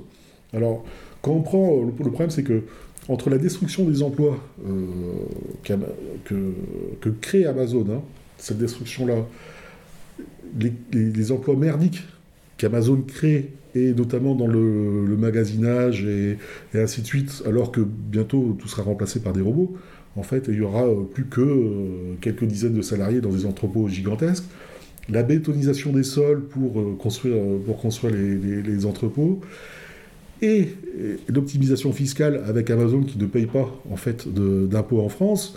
Alors, euh, si Amazon évite de payer 800 millions d'euros, par exemple, en France, parce que la France est un des plus gros utilisateurs d'Amazon en Europe, euh, est-ce que vous vous rendez compte le nombre d'emplois qu'on pourrait créer au niveau local euh, sur bah, réindustrialiser sur des, des, petites entreprises ou autres? C'est-à-dire qu'avec cet argent qu'on perd, en fait, on pourrait recréer de l'emploi en France, mais l'histoire, c'est qu'il faut tous se mettre autour d'une table et se dire, bah tiens, euh, qu'est-ce qu'on pourrait faire, quels sont les besoins, et ainsi de suite. Il y a vraiment une grosse réflexion à avoir là-dessus. Hein. Alors, je crois qu'on va faire une petite pause musicale. On est déjà à 50 minutes d'émission. Et euh, tu as choisi pour cette première pause musicale. Alors, je sais pas si tu m'as dit. Hop, il est là. Je vais les retrouver avant que ça te revienne. Ah, mais moi, la, la, la, la, pause intermédiaire. Euh... Bonnie Raitt. Ouais, Bonnie... oui. Bonnie Raitt, euh, qui est, qui est, une chanteuse de, de blues que j'écoute depuis des années et des années, euh, qui a une voix magnifique et qui a, eu, euh, qui a eu un trophée dernièrement, qui a surpris tout le monde avec une chanson qui est simple. Et l'idée, c'est de se dire, on, on, doit aussi se poser à un moment donné et réfléchir. Et cette chanson-là, pour moi, c'est le parfait exemple. Ok, on se retrouve tout de suite.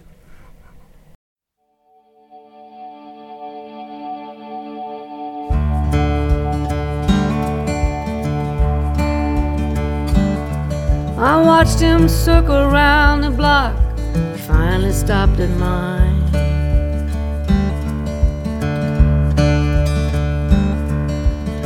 Took a while before he knocked, like all he had was time.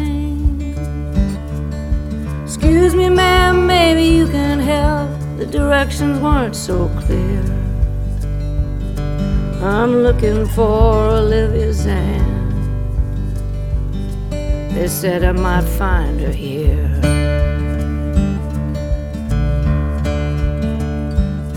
Well, I looked real hard and asked him what she's got he's looking for.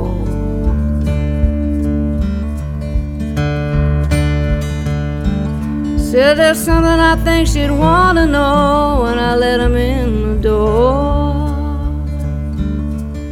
It's not like me to trust so quick, caught me by surprise. But something about him gave me ease, right there in his eyes.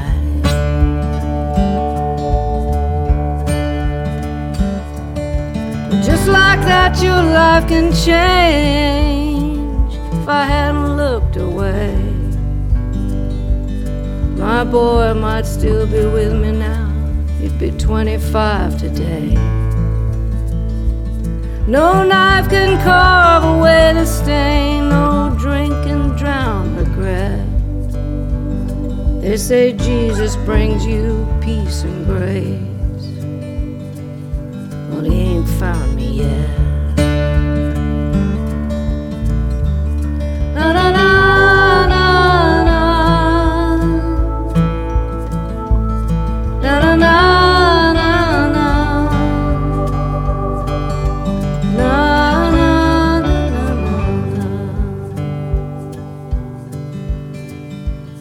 Sat down and took a deeper breath and looked right in my face.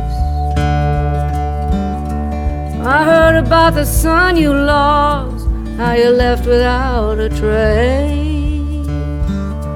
I spent years just trying to find you so I could finally let you know. It was your son's heart that saved me, and a life you gave us both.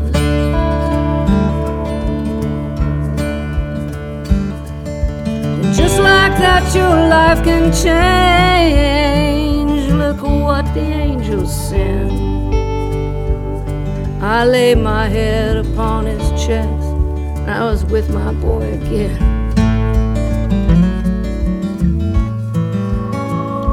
Well, I spent so long in darkness, I never thought the night would end.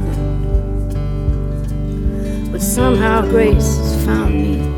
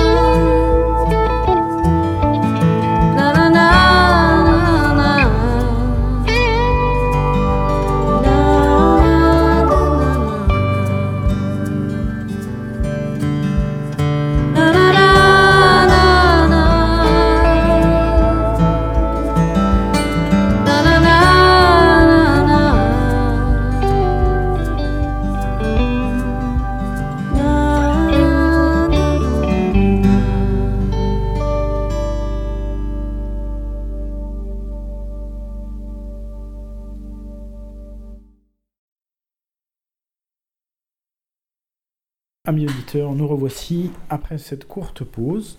Alors, euh, on était resté sur, euh, sur Amazon et sur les, les, les, les dégâts qu'il fait au quotidien, mais du coup, euh, ça induit aussi une résistance. En tout cas pour certains. Ah oui, alors ça, c'est quelque chose qui est très marqué à gauche, en fait, ce qui est très surprenant, parce que du coup, euh, ils défendent tout ce qui est production locale, économie circulaire. c'est très très bien. C'est-à-dire que si on, si on veut se battre contre le mondialisme, contre le mondialisme, si on se dit nationaliste, souverainiste, bah, à un moment donné, il faut aller frontalement euh, contre le mondialisme et puis euh, euh, des, entreprises comme Amazon. En plus, Amazon, on n'en a pas parlé, mais Amazon, le plus gros chiffre d'affaires d'Amazon, c'est quand même le stockage de, données euh, aux États-Unis. En fait, c'est là où il faut un maximum d'argent. Et euh, euh, en sachant que euh, les, agences de sécurité américaines peuvent y accéder et, ainsi de suite. Mais ça, c'est, Amazon, c'est vraiment quelque chose qui est dramatique. En attendant, il y a une résistance par rapport, à, par rapport à ça, par rapport à ce mondialisme, avec des gens qui, sont, qui, supportent, qui voient venir une forme d'effondrement, droite comme gauche. hein. Euh, euh, sur, la gauche, c'est toi qui on en parlait là pendant la pause sur le sur le- l'exode euh, rural. La gauche le voit venir, elle, se revendique de la collapsologie. Donc la collapsologie, eux ils disent, en gros, va y avoir un effondrement, système financier, sur l'environnement et autres. Alors en fait, quand, on les connaît, parce que ce sont des gens que je côtoie régulièrement, ils fuient l'immigration qu'ils ont chérie dans les, dans les villes. Ils se retrouvent entre blancs. c'est du communautarisme blanc et c'est le plus grand communautarisme blanc de France. La seule différence, c'est qu'ils le font, en fait, sans dire qu'ils fuient l'immigration. À la différence des gens de droite qui vont dire, bah, nous, on fuit l'immigration, et donc, de fait, dans une république euh, antiraciste, euh, dire qu'on fuit l'immigration, bah, on se retrouve ostracisé. Mais en attendant, euh, la gauche, qui s'assume collapsologue, se fait financer par l'État pour fuir les villes et recréer un système de circuits courts, d'emplois locaux, d'implantation sur un territoire. À la différence de la droite, qui va... Je, préfère que tu dises les patriotes, parce que moi je, me sens patriote, mais je me sens pas forcément de droite, mais dis, ce que tu as à dire. Alors, quand je parle là, quand je parle de la droite, c'est pour faire référence à une étude qui a été faite sur la notion d'effondrement. En fait, donc les gens, ce sont les gens eux-mêmes qui se sont catalogués droite-gauche dans cette étude. D'accord? Et donc les gens qui se disaient de droite par rapport à l'effondrement euh, se classaient en tant que survivalistes. D'accord. Ouais. Et, ça, euh, chez les nationalistes ou autres, on le voit en fait dans la même logique survivaliste, à la différence des collapsologues. Les survivalistes disent euh, ça va être, on va avoir un problème sécuritaire, on va avoir un problème d'effondrement, mais en grande partie euh, sécuritaire. Alors ça va être la frange un peu Oberton, en fait, hein, qui parle beaucoup de beaucoup d'effondrement. alors Fifrelin, il parle pas beaucoup de, des solutions, en fait. Mais euh, la gauche prévoit euh, cette notion sécuritaire aussi, sans en parler, ouvertement. Donc les survivalistes disent, bah, moi je, suis, je vais être dans un coin, je vais faire euh, mes pots de confiture, mes haricots verts, je vais avoir mon arme à feu, mes cartouches, et puis si on vient m'embêter, je me défendrai. Alors ça, ça, peut fonctionner trois mois, ça, en fait. Hein. pas plus. Si vous avez 20 mecs de cité qui débarquent avec 4 BMW, au bout d'un moment, ils auront la peau de la personne et les pots de confiture et les haricots verts, ils les prendront et puis euh, les cartouches n'auront pas été tirées. À la différence des, collapsologues euh, à, la, gauche, qui eux en communauté, communauté d'entraide, y compris dans l'utilisation des armes, en se disant bah tiens, toi tu as des armes, donc tu vas faire office de défenseur, euh, toi tu vas être médecin, tu vas te charger des soins, toi tu es bon avec, euh, euh, je sais pas moi, euh, la charcuterie, bah, tu vas faire de la charcuterie, parce qu'ils s'en moquent, hein, de, c'est pas des véganes. Hein. Vous avez des véganes dedans, mais ils vont pas rejeter la personne qui sera bouchée ou autre, en fait. Et c'est quelque chose qui est vraiment très important à comprendre, cette notion de collapsologie, c'est-à-dire qu'elle est assumée, elle est revendiquée et elle est financée par l'État. Comment ça? Alors, pour creuser un peu, euh, pour comprendre et pour creuser, il faut aller du côté des tiers-lieux. Donc, est-ce que tu connais les tiers-lieux? Ben, En fait, très peu de gens connaissent ces tiers-lieux. L'État a débloqué encore dernièrement, euh, je crois que c'était 150 millions d'euros pour les tiers-lieux. Les tiers-lieux ne s'en cachent pas. Hein. Donc, c'est euh, culture de gauche. Et ils vont aller s'installer dans les territoires, ils vont acheter un bâtiment, ils vont recréer une dynamique territoriale euh, pour promouvoir euh, les productions locales, l'entraide locale, euh, les réseaux avec les familles, des lieux d'accueil pour les familles, de l'emploi. on, a, on a à peu près, bah, je crois que c'est 150 000 personnes qui travaillent sur les tiers-lieux. Ils ont 2,2 millions de visiteurs par an. Et Là, ils ont euh, obtenu des, labels, ils, labellisent des, manufactures, en fait, des fabriques de manufactures. C'est-à-dire qu'ils développent l'artisanat. Ce que j'allais dire, essaye de le rendre un peu moins abstrait en décrivant ce que c'est qu'un tiers-lieu. Ben, en fait, les, tiers-lieux, si tu vas euh, dans une ville, un tiers-lieu, ils vont euh, faire de la culture, de l'art, de la musique, ils vont promouvoir des, petits producteurs locaux qu'ils vont avoir dans, le, dans Larzac ou je sais pas trop, ou pas loin.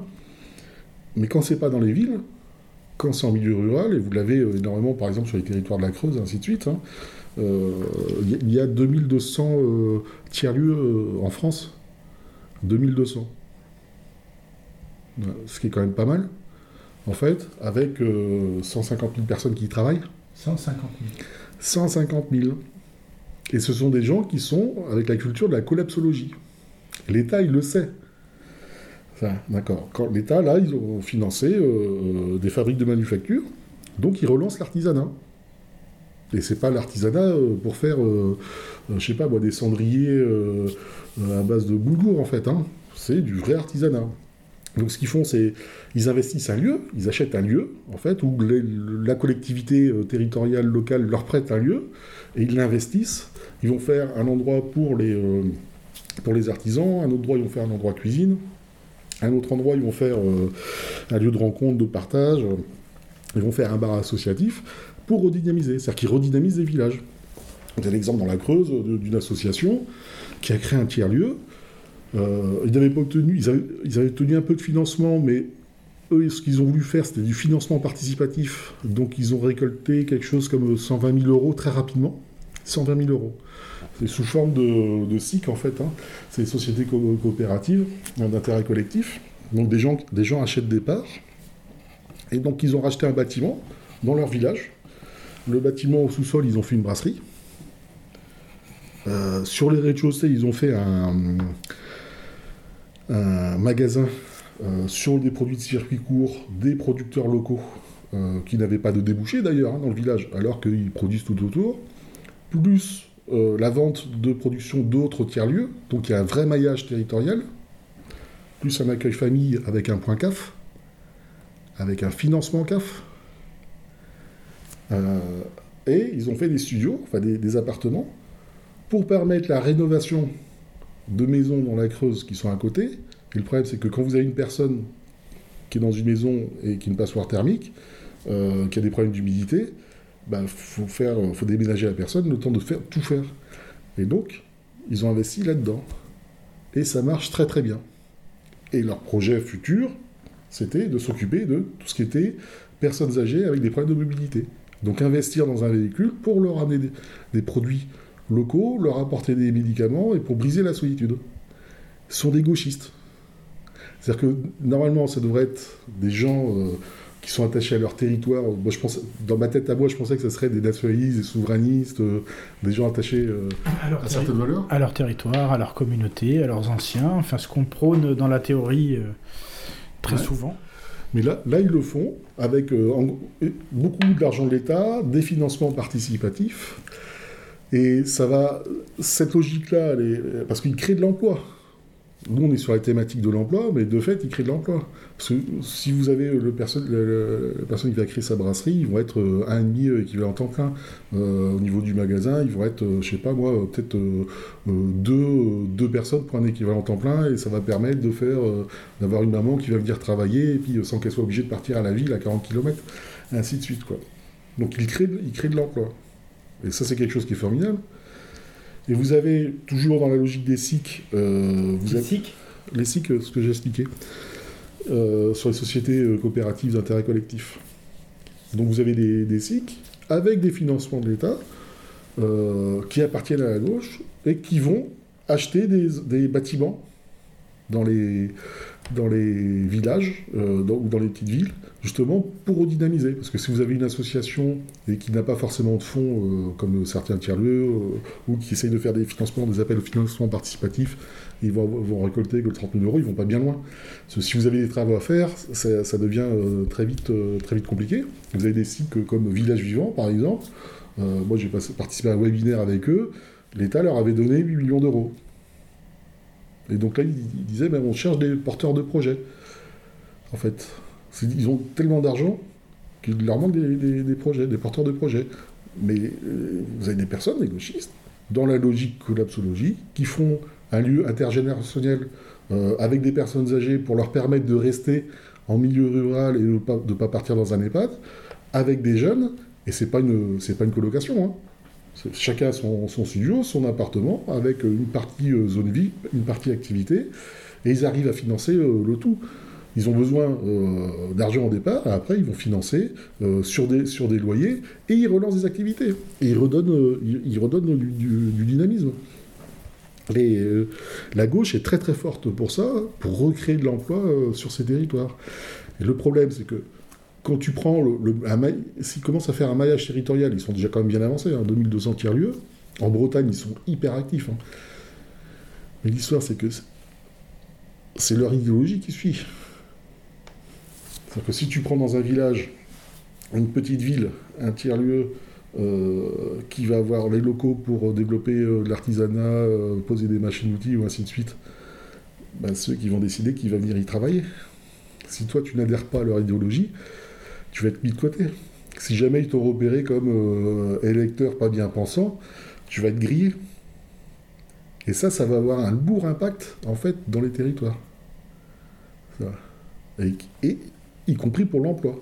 Pour quelqu'un qui va chercher du travail, qui va dire, bah tiens, moi, euh, euh, je cherche du travail, euh, j'aurais besoin d'un espace parce que je ne peux pas payer 800 euros pour un local technique. si vous, vous louez 30 mètres carrés dans un coin à 150 euros par mois, et, les autres disent oui, mais bon, on vous a vu faire une manifestation l'autre jour, vous comprenez, on va voir votre dossier, mais bon. Et ça, ça va avoir un très très lourd impact. On s'en rend pas compte, mais, euh, mais, en attendant, je le répète, c'est fait dans une logique de collapsologie, de préparation d'effondrement et euh, d'aide de travailler au, maximum l'autonomie. Et surtout, c'est une résilience solidaire. C'est-à-dire que c'est pas une résilience euh, individuelle comme, comme elle est souvent pensée, comme tu disais tout à l'heure, chez, chez, les patriotes. Ben c'est, en fait, c'est, l'histoire de la collapsologie sur rivalisme. Et quand tu, euh, quand tu creuses, quand tu pousses un, petit peu euh, sur les territoires ruraux, parce que les gens vont quitter de plus en plus les villes, il va avoir une, beaucoup, une grosse pression en fait pour quitter les villes, euh, l'insécurité, les coûts des loyers prohibitifs et ainsi de suite. Donc on voit déjà dans de nombreux territoires où ça devient compliqué pour se loger. Euh, les loyers sont, commencent à devenir vraiment très très élevés. Euh, l'immobilier, ça commence à devenir un luxe. Hein. L'autre jour, il y a une étude qui expliquait que 70% des Français euh, estimaient que c'était les, privilégiés qui pouvaient avoir accès aux fonciers, en fait.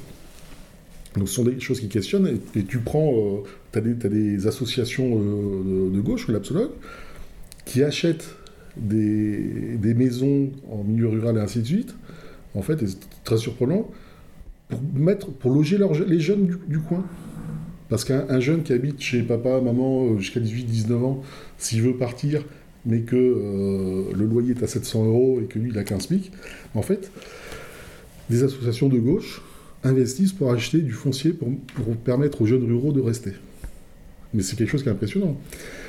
Et dans, la même logique, sur euh, collapsologie, développement rural, entraide, solidarité, euh, tu as l'association Terre de Liens. Terre de Liens, c'est 250 fermes. Alors j'ai essayé d'en parler l'autre jour sur Internet, dans un forum, ils disaient, mais attention, euh, au niveau de la gauche, ils sont en train d'investir. Et Terre de Liens, on est sur l'extrême gauche, hein. en fait. Hein. L'extrême gauche qui est un peu assumé. Hein. Et le, bon, on rigolait, on disait oui, de toute façon, les gauchistes, euh, ils, ne savent pas faire pousser des carottes et tout ça. Ils gèrent 250 fermes, ils ont un budget de plus de 100 millions d'euros. 100 millions d'euros. Et ils font des appels à financement participatif, et ce qu'ils font, c'est qu'ils rachètent euh, des fermes, ils rachètent euh, des terrains agricoles pour éviter qu'ils soient bétonnés ou que ça parte sur des, plus gros, des plus gros agriculteurs. Ils achètent des forêts pour pas que le bois il soit vendu à la Chine euh, ou qu'il soit rasé ou, ou, même que ça parte dans de l'agrivoltaïsme. En fait. Hein. Et puis surtout, ils mettent la main sur des ressources pour préparer leur, euh, leur collapsologie, en fait. Hein, aussi. Oui, alors, parce que c'est très très pointu. c'est tout sauf des rigolos. Euh, ils font, on voit passer des, des, offres d'emploi, mais après, faut être dans le, faut les, faut suivre, faut, faut connaître la résistance. Mais donc ils, font des appels euh, à la paysannerie, donc dire tiens, on cherche euh, euh, des paysans pour une ferme, donc production de lait, production de, vaches à viande, production de cochons, donc c'est pas une histoire végane, hein. avec tout un, accompagnement pour, le plan, pour le plan financier et ainsi de suite, en sachant que eux ils savent qu'une personne qui se lance, s'il n'a pas toutes les bases et ainsi de suite, ça va prendre du temps à avoir une forme de rentabilité. Donc ils, investissent, ils investissent dans les gens en leur laissant le temps. Alors, la sélection, elle est, pas simple. Hein. Qu'il faut quand même montrer qu'on peut, être, peut être autonome, qu'on a des bases, et ainsi de suite. Et maintenant, ils recherchent même des directeurs de ferme. Avec un S. C'est-à-dire que comme ça marche bien au niveau de la paysannerie, et qu'il y a des montages financiers à faire, c'est livraison au financement, État, particulier, euh, association, ils cherchent des directeurs de ferme pour se développer encore plus. 250 fermes. Voilà, je sais pas- Ça, laisse- rêveur. ah mais moi c'est quelque chose que je trouve fou en fait. Le, se, se dire qu'ils ont cette intelligence là, en fait, de se dire euh, on va à l'effondrement, il y a des menaces euh, de sécurité, il faut qu'on travaille l'autonomie, il faut qu'on travaille l'entraide, Euh, donc on va le faire euh, d'une façon à peu près transparente, sans dire qu'on fuit l'immigration, donc on le fait euh, au nom de la collapsologie. Et puis, euh, on va aller récolter les sous partout où il y en a. Et ça marche. Et ça marche très très bien. Ça marche. Et surtout, un point hy- hyper important que tu, que tu, que tu n'évoques pas là, mais c'est induit, c'est-à-dire qu'on se met en situation d'indépendance. D'indépendance parce que parce qu'on crée la structure qui va nous permettre de subsister, même si au départ il y a des financements, genre, et, et- mais, mais surtout on se met en indépendance vis-à-vis du système. Mm. Et ça, c'est essentiel. Parce que, mais, mais, mais cette rupture-là, euh, il faudra qu'on réfléchisse à comment on peut, euh, on peut amener euh,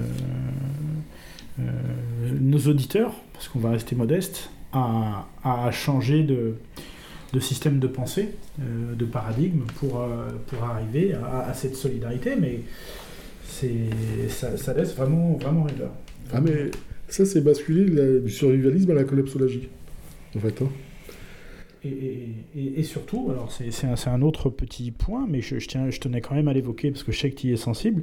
Ça, euh, je parlais d'indépendance au moment où il nous prépare, où euh, l'élite oligarchique nous prépare euh, ces fameuses villes du quart d'heure dans lesquelles ils veulent nous enfermer. Ah, bah ça, euh, on, peut, en parler. Moi, si on me lance sur ces sujets-là. Bah. Alors, mais la, la ville, la ville du quart d'heure, c'est vraiment une logique euh.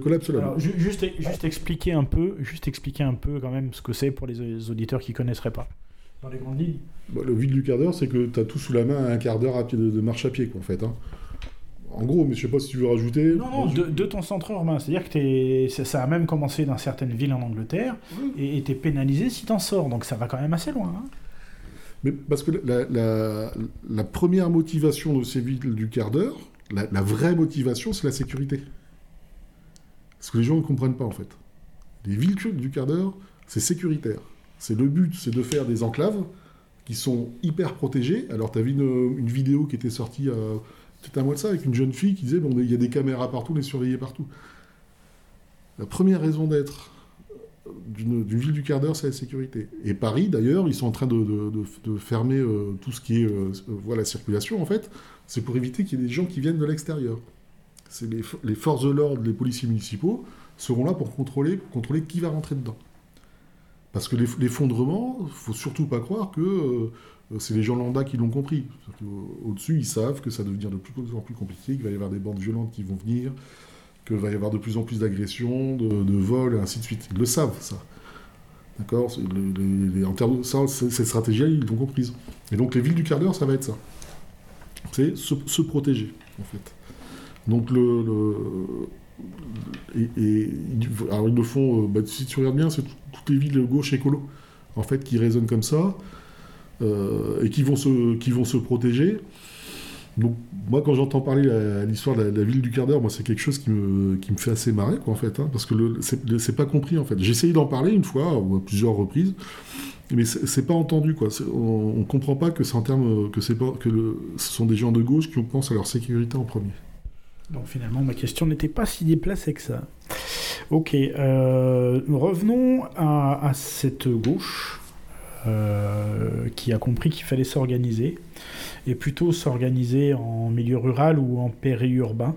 Euh, et j'aimerais bien que tu comprennes le temps d'expliquer un petit peu différents, différents systèmes, la manne financière, comment ça fonctionne, comment ça s'obtient. Euh, Bah, sur l'histoire de la manne financière, on, a parlé à un moment donné de l'État stratège. En fait, n'y aurait pas d'État stratège. En fait, il y a un État stratège, mais pas pour l'intérêt du peuple.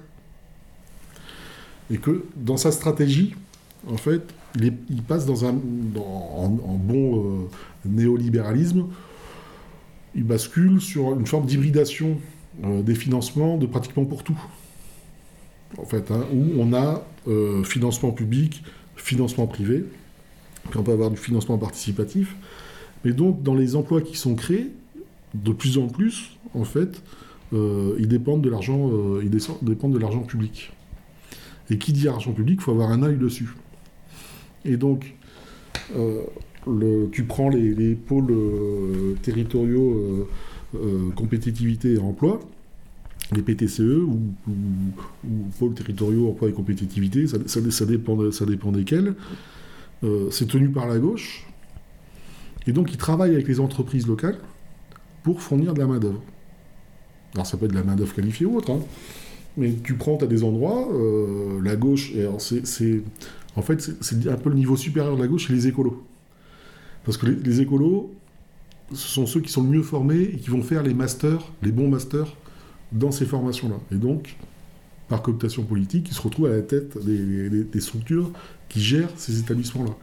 Mais ils ont un, énorme impact, en fait, sur, le, sur les embauches, euh, dans le travail et dans le travail avec les entreprises. Je vais juste faire un peu de provoque. Je, suis désolé de te couper, mais est-ce que, est que l'évolution des écolos, tu dis qui, sont un peu supérieurs peut-être intellectuellement, je reformule et je le dis certainement très mal, mais est-ce que c'est n'est pas juste qu'ils ont fait un bout de cheminement par rapport au, premier gauche et qu'ils ont compris qu'il fallait évoluer vers autre chose, vers cette collapsologie justement, et que du coup ils se forment pour ça? Ah oui, mais, ça, ils l'ont pensé, ils l'ont compris, euh, ils l'ont compris depuis longtemps. Et c'est pour ça qu'on voit euh, maintenant dans, les, dans des grandes écoles, sur des, étudiants, euh, ça va être agro, je sais plus trop quoi, agrotech ou même HEC, avec des, étudiants qui se tournent de plus en plus en fait vers tout ce qui est l'économie sociale solidaire, la transition énergétique. Il y en a beaucoup qui ont compris que l'argent était là, que les emplois sont là aussi, et que c'est un bon moyen de partir et d'être dans, une logique de bah, d'effondrement et de, quitter les grandes villes en fait, parce que les financements sont là. Je, vais t'expliquer pourquoi j'ai fait cette remarque, parce que j'essaye de me dire en fil conducteur de, conclusion de cette émission, euh, comment on peut faire changer le, schéma mental de nos amis. Et, en fait, la première chose qu'il faut qu'ils comprennent, et, c'est pour ça euh, qu'il faut se mettre en indépendance de l'État, où je reformule, ça veut dire qu'il faut se mettre, qu'il faut arrêter d'être en dépendance de l'État, c'est peut-être ça la maladie du droitard, euh, pour reprendre ton expression, et de croire que l'État viendra te sauver et pourvoira à tout. Et, que dans ce cheminement intellectuel, euh, enfin, que c'est un cheminement intellectuel et qu'il ne peut pas se faire d'un seul coup de baguette, magique. C'est-à-dire qu'il y, y a un vrai chemin à faire. Alors, je pense pas que le droitard il attend beaucoup de l'État. Le problème c'est que dans. Il attend tout. L'État il est légitimiste, il est, il est incapable de transgression, il attend tout. Mais, calme-toi Roberto. Non mais. Tu, tu me fais peur. calme-toi. À l'aide Au secours Monsieur, monsieur. Il s'emballe. mais euh, alors oui, il, attend tout de l'État, mais en fait, je pense que psychologiquement, chez les, les, les droitards, euh, ils sont complètement aveuglés par la colère. Pour moi, c'est vraiment une notion de colère et qui dépasse tout. En fait, quand on voit les destructions, enfin la destruction du service public, euh, les manifestations contre les retraites, quand je vois les réactions, ils sont contents parce que euh, euh, ça tape sur les, gauchistes, ça tape sur la CGT, ça tape sur les black blocs et tout ça. Ça, tape sur les CRS aussi, il y a des choses qui me rendent heureux. Hein. Ouais, mais ça tape aussi. mais, mais l'histoire, c'est que il focalise là-dessus alors qu'il faut, focaliser sur l'histoire des retraites, par exemple. C'est de dire, pour moi, enfin selon moi, hein, la réforme des retraites, c'est qu'une vaste euh, diversion qui n'apporte rien au final. Hein, parce qu'ils ont, fait les, ont fait les calculs. au contraire, ça va être, ça va être catastrophique parce qu'il va y avoir encore plus de seniors qui vont se retrouver au chômage, qui vont être dépendants de l'État, euh, du, RSA, des prestations sociales et tout ça. Ils prévoient des centaines de milliers de seniors qui vont se retrouver dans cette situation-là. Donc, il va y avoir strictement aucun gain, en fait. euh, sans, sans compter les destructions d'emplois et ainsi de suite. Donc, mais ça, la colère les aveugle. Mais je vois même des gens qui disent euh, oui, c'est les décisions de l'UE, donc ils sont en colère contre l'UE. C'est-à-dire que je vois des gens qui sont en colère sur plein de choses, alors que c'est pas ça qu'il faut regarder. Ce qu'il faut, faut dire, c'est qu'il faut faire euh, euh, Sciences Po, en fait. c'est faire 15 pas en arrière pour prendre la distance et regarder ce qui se joue. Qu'est-ce qui se joue? C'est la réforme des retraites de chance. Là, sur les deux mois qu'on vient de vivre, rien ne s'est passé. En termes, po- en termes politiques, ils se sont tapés sur la gueule, euh, c'est passé, ils ont fait des manifs et tout ça. Ça sera oublié, tout ça. En revanche, le- le- les milliards que Macron est en train de dépenser partout euh, sur l'inflation, tout ça, personne n'en parle. D'accord?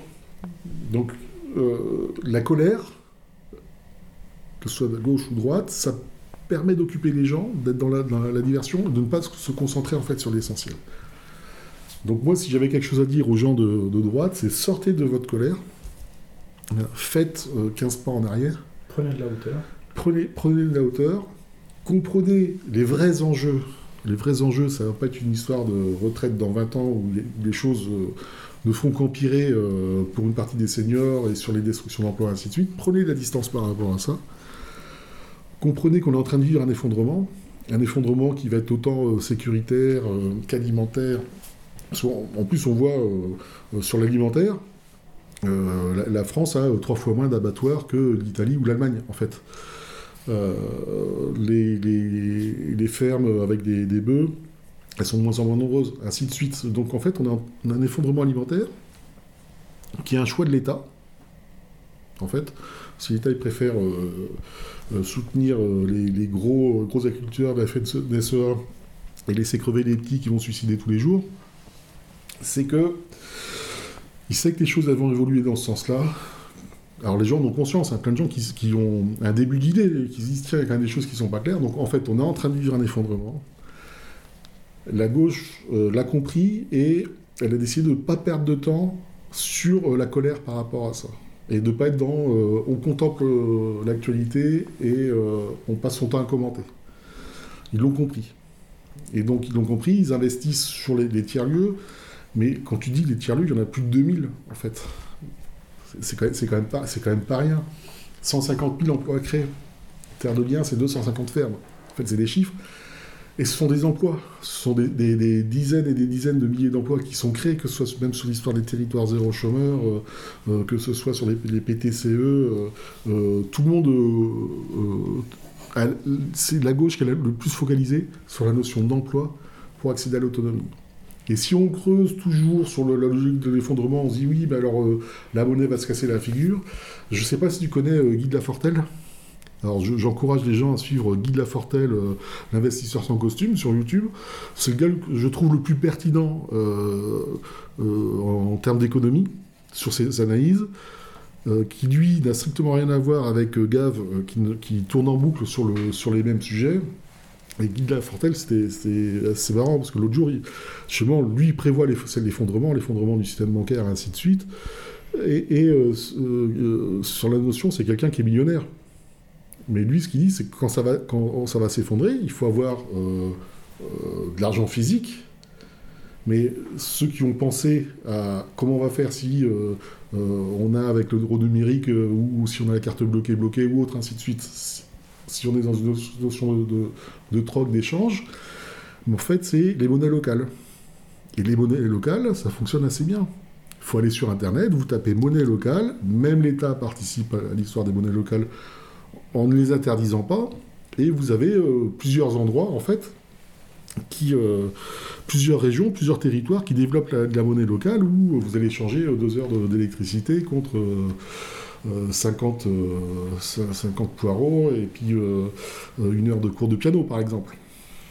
Mais ça, c'est une valeur. Mais, mais sur l'histoire de la monnaie locale, il faut vous dire que les gens ont prévu.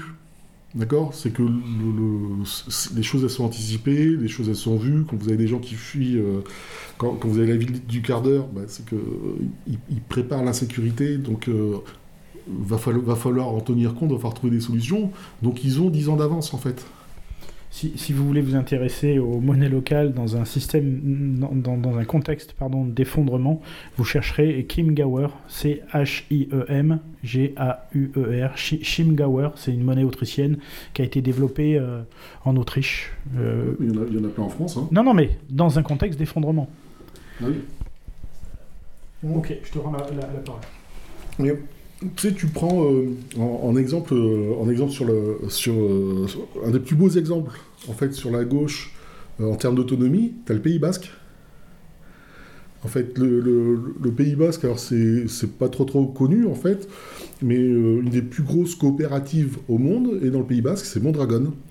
Donc je vous encourage à aller voir Mondragon. Et en fait, c'était un c'était une sorte de, prêtre qui a créé Mondragon dans les années 50.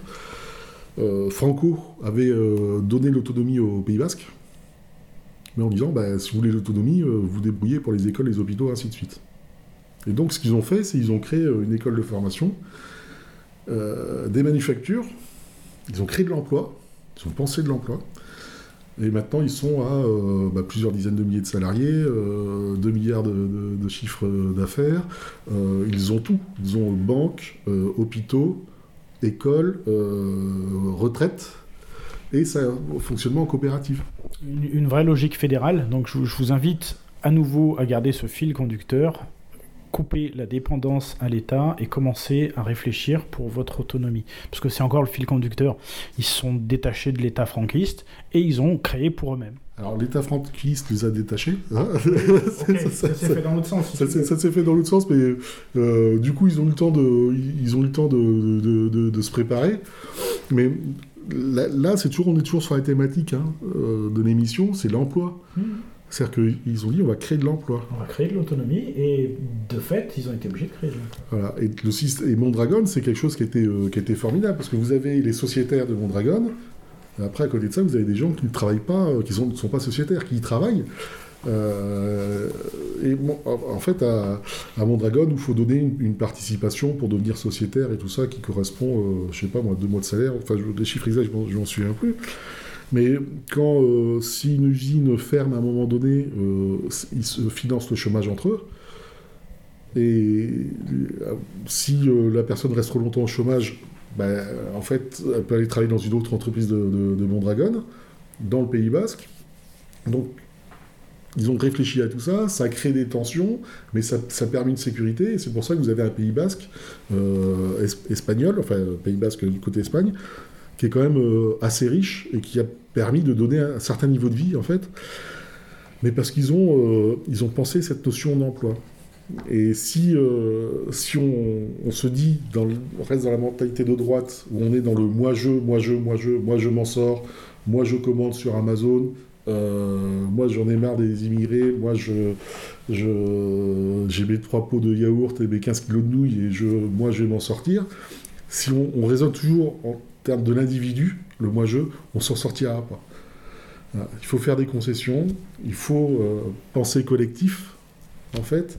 Même dans la notion de collectivité, là, euh, on va, euh, on va sortir un, petit peu, je, pense à, Christian, que je salue, qui est du côté du Portugal et qui, lui, investit dans des, dans des maisons au, Portugal.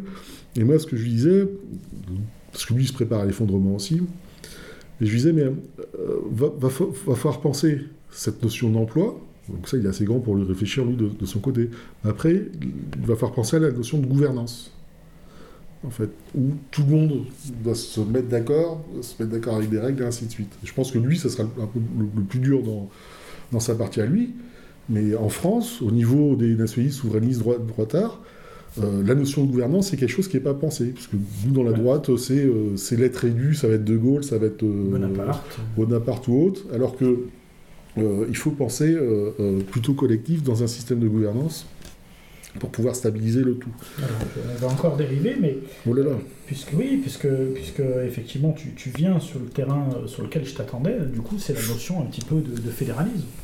Puisque cette manière de penser sans un État central, c'est effectivement que là aussi qu'on peut positionner la dichotomie entre les, deux mondes. C'est-à-dire que euh, des gens qui espèrent tout de l'être divin, euh, euh, on l'appelle comme on veut, et puis ceux qui décident ensemble, qui décident de décider ensemble et qui se mettent à réfléchir ensemble. C'est un peu la différence entre aujourd'hui un État jacobin français et peut-être un État fédéral suisse où on va chercher des terrains de conciliation, où on réfléchit, où on fait des compromis. Euh, il y a peut-être aussi là, une, dans, ce modèle de gouvernance, un choix, un choix important, un choix important de société. Alors, sur la notion du choix, euh, je pense que c'est quelque chose qui est essentiel dans la vie. C'est avoir le choix. On ne peut pas être libre si on n'a pas le choix mais philosophiquement, hein, moi, c'est quelque chose qui m'a euh, qui m'a qui m'a interpellé depuis que je suis petit, jusqu'à le fait que je sois même grand, même dans, dans les emplois que j'ai pu avoir, dans, dans les choix. dans la vie, on est confronté à des choix. Et, bien souvent, ce sont des non-choix. C'est-à-dire qu'on n'a pas le choix. C'est-à-dire qu'on se retrouve dans une situation, ben, on est obligé de faire ça. Et du coup, ça crée des frustrations, ça, ça va créer des, des, colères, ça crée de la soumission, ça crée de la dépendance. Et donc, c'est à nous de, de pouvoir nous créer du choix si on veut de la liberté, il faut savoir euh, se créer du choix. Et se créer du choix, bah, ça va être dans une gouvernance où on va, apporter les informations, en fait, et on va décider ensemble, et là on aura le choix. Plutôt que de donner le pouvoir à un demi-dieu comme la, la, Ve République le permet, en fait, où on a un président qui, n'est comptable de rien, qui ne craint rien, euh, et qui va donner ses ordres au gouvernement. Euh, donc en fait, on n'a plus de choix. Et quand, on écoute, mais même sur, l'histoire de retraite, c'est qu'on n'a pas le choix. C'est quand j'expliquais moi au départ, c'est euh, euh l'UE a imposé euh, de, repousser l'âge des retraites. Non, l'UE elle a dit il faut trouver une solution. Elle nous laisse le choix. Et en fait, euh, ça, me fait sourire, mais tu vas voir pourquoi. Parce que je réécoutais cette fameuse émission euh, à laquelle Antonin a participé. C'était la première qu'on a fait ensemble. Euh, cet écho des canuts euh, numéro 3 sur les communautés solidaires. Et à la fin, en conclusion, il y avait mon camarade Ernest, Polo, que je salue s'il a la chance d'écouter. Et lui, il disait Ce qui nous sortira de l'ornière, c'est l'imagination. Et toi, Antonin, tu avais dit rêver rêver, rêver. Donc c'est peut-être aussi une manière d'ouvrir des perspectives que de sortir des enclaves dans lesquelles on nous a enfermés. on est presque à la conclusion, mais il y, y a encore beaucoup de choses à dire, donc on y reviendra, mais ça me semble important de le rappeler à ce moment-là. Mais en, fait, euh, les gauchistes, qu'est-ce qu'ils ont fait? Les gauchistes, ils se sont retrouvés euh, dans leur, dans leur campagne, euh, ils se sont fait un apéro tranquillou. et puis ils se sont dit, bah tiens, il y a un, bâtiment là-bas, il y a un corps de ferme, qu'est-ce qu'on pourra faire? Ça commence comme ça en fait. Hein c'est qu'à un moment donné, il y a, les gens se regroupent, se disent d'où on a envie de faire quelque chose, ils vont se dire tiens, c'est un beau corps de ferme, euh, on ça serait dommage qu'il soit continué à être à l'abandon ou qu'il soit arraché et tout ça. Et leurs idées, elles viennent comme ça en fait. C'est qu'ils sont contents de se retrouver, ils se disent bah tiens, euh, toi qu'est-ce que tu peux faire, euh, la charpente, toi le carrelage, ainsi de suite. Et, donc cette notion-là d'entraide et, de collectivité Normalement, on devrait l'avoir, ça. C'est les villages gaulois, c'était ça. C'était l'entraide, et euh, on construisait les choses ensemble, et les, gens, ils se débrouillaient pas tout seuls. Et même pour pousser un peu, sur, euh, toujours sur les, gauchistes, sur leur forme d'entraide, allez voir des vidéos euh, sur les maisons terre-paille, en fabrication terre-paille, sur les rocket stove, sur pour les moyens de chauffer à l'intérieur des maisons. Ils se retrouvent à 7-8 pour se faire des formations euh, pour se retrouver ensemble euh, un, week-end, pour refaire un toit ou, ainsi de suite. Et si vous regardez bien, vous n'avez pas un seul immigré hein, là-dedans. C'est que du blanc. Hein. D'accord? Dans, dans, la logique communautarisme blanc. Mais en attendant, ils se sont retrouvés, ils se sont donné les moyens, donc rêver, et se dire, bah tiens, euh, on va essayer de, de, de, de, faire quelque chose ensemble, et ça peut être, quand on se retrouve à 7-8, il y en a un qui peut dire, ah bah tiens, en fait, à côté de chez moi, il y a ça qui existe. J'y pense maintenant. Mais si on si on se retrouve pas, si on se prend pas le temps. Alors pour, le, coup, brainstorming, là c'est moi qui vais mettre un, qui mettre un, euro dans la. Mais non, mais c'est le fait de, partager des idées. Autre chose que tu viens de dire et, qui est importante, c'est-à-dire que ils osent sortir de leur zone de confort. Et ça, et ça, je pense que pour beaucoup, euh, de, de, de, pour les appeler comme ça, euh, ils y sont pas prêts. Hein. C'est encore une ligne de clivage. Alors, je, je, je pense pas qu'ils sortent de leur zone de confort. Moi, je pense qu'ils y restent, hein, en fait. hein. Attention. Alors, Euh, dans- Parce qu'ils prennent, prennent du plaisir. Oui, mais, mais ils sont pas à, se- ils sont pas à se dire euh, putain ça va être des problèmes, ça va être du boulot, etc. quoi. Tu vois Et ils transforment ça en énergie positive. C'est là où je te rejoins. Ils prennent du plaisir, mais ils en font quelque chose qui, qui amène du plaisir. Mais il faut, il faut franchir le premier écueil de dire bon allez on y va et puis on verra ce que ça fait. Quoi. Bah, tu sais, je pense à mon pote euh, Christian qui est au Portugal. Euh, je crois que lui, il se, il se fait plaisir, même s'il sait que c'est- beaucoup de boulot, donc il sort pas de, il sort pas de sa zone de confort. Il devrait parfois, mais bon. En, en a- en attendant, euh, Une balle perdue. voilà. Non, ça, ça taquine, ça taquine, mais le, sur, sur les gens qui sont de droite, nationalistes, euh, souverainistes, euh, tout seul, c'est vous. S'il y a un véritable effondrement, en six mois, vous êtes mort. Alors moi je vais, je vais, je- C'est- la zone, je crois que la zone de, de confort, elle va vite, vite être restreinte en fait. Non mais c'est- là-dessus, c'est pas une blague. C'est-à-dire que mais je suis d'accord. C'est quand ça va vraiment commencer à chauffer, s'il n'y a pas des communautés qui sont créées, en six mois, les gens qui vont avoir leur petite ferme isolée, leur petit machin et tout ça, ils sont morts. Je, je vais te raconter une anecdote et, et je vais en profiter pour saluer deux, deux- deux camarades, Marc et puis Jean-Christophe. Euh, camarade Jean-Christophe, dès, dès qu'il a vu euh, euh, comment San Giorgio théorisait la notion de base, de BAD, pardon, base autonome durable, euh, lui il a théorisé la, la notion de meute autonome durable. C'est-à-dire que face à ta BAD, tu vas te prendre ce que tu disais tout à l'heure, euh, une, une cohorte de euh, 20, 30, 500, euh, 10 000 euh, errants qui vont passer et qui vont te ravager quoi. Si t'as rien fait de collectif, tu ne seras rien. Donc ça, mes amis, mes amis qui pensaient que parce que vous avez trois boîtes de pois chiches et 6 kilos de plomb, euh, vous allez être plus fort que tous les autres, euh, sans collectivité, vous ne serez rien. Ah, ah, alors ça, les, les Lopez, hein, quand ils ont faim, euh, la tête de, la- de- de- des morts, là, les, les Lopez, euh, ça y va. Ça te dit rien, les Lopez?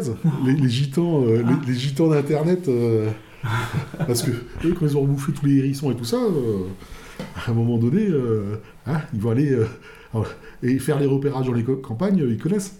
Donc euh, Ouais, voilà. de, de ces communautés de voyageurs, il y a peut-être beaucoup de choses à apprendre. Alors, je, je vais te ramener quand même sur euh, là, là où je t'ai fait partir tout à l'heure, mais euh, la, la notion des financements, et tu parlais d'hybridation. Alors, dans, dans les exemples, enfin, j'ai quand même donné pas mal d'exemples, mais euh, l'hybridation des financements, c'est que vous avez, euh, euh, par exemple, sur des financements participatifs, sur de l'argent de l'État. Alors, moi, comme je suis di- diplômé en ingénierie sociale, ingénierie de projet, c'est- sûr que je ne vais pas faire des grandes théories à la télévision pour expliquer comment le cerveau il est manipulé.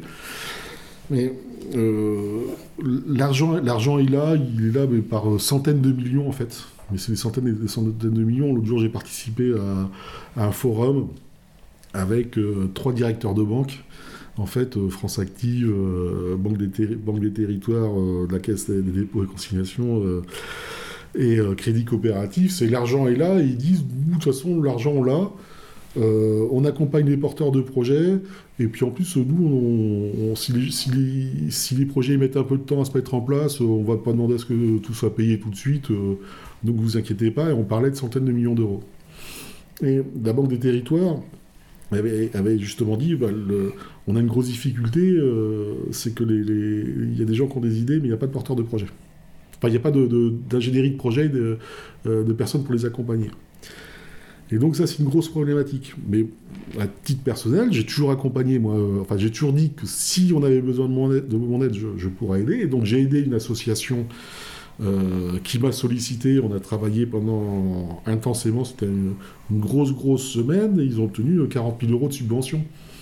Alors au départ c'était 60 000, mais pour une histoire d'équipe de compte avec un don de 20 000, ils, ils ont obtenu 40 000. Euh, ce qui était prévu, on aurait même pu demander plus, mais la- l'arg- l'argent est là. Et sur ces projets-là, au niveau territoire, économie circulaire, ainsi de suite, en fait, ce sont les dispositifs locaux d'accompagnement qui accompagnent les structures pour toucher des subventions, et ainsi de suite. C'est- énormément d'argent. hein. Euh, le... problème, c'est que c'est tenu par les écolos, qui travaillent là-dedans et qui vont privilégier les leurs.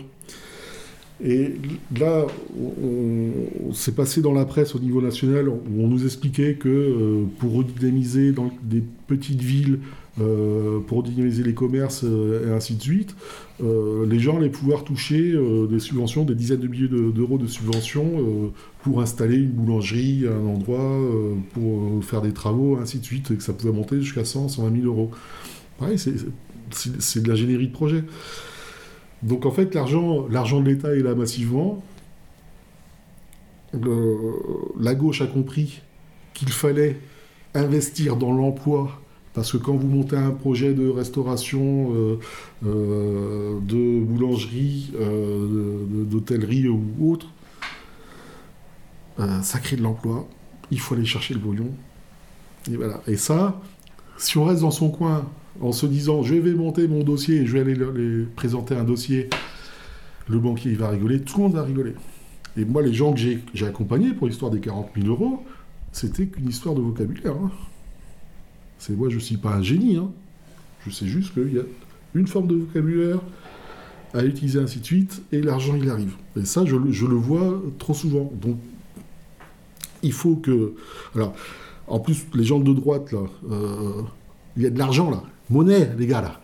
Monnaie, des, billets, des liasses de billets qui tombent dans tous les sens, là c'est l'argent de l'État. Alors c'est soit vous préférez que ça parte euh, au niveau de, la gauche, des gauchistes ou, autre, soit vous voulez le récupérer et euh, vous créez de l'emploi, créer de l'emploi à vos proches, et ainsi de suite. Il y a vraiment une réflexion à faire là-dessus. Tu n'as pas compris le droitard. Le droitard, il voudrait ne pas avoir dépensé cet argent et qu'il soit resté dans ta poche. Tu, vois, c'est les, difficultés euh, auxquelles on se confronte.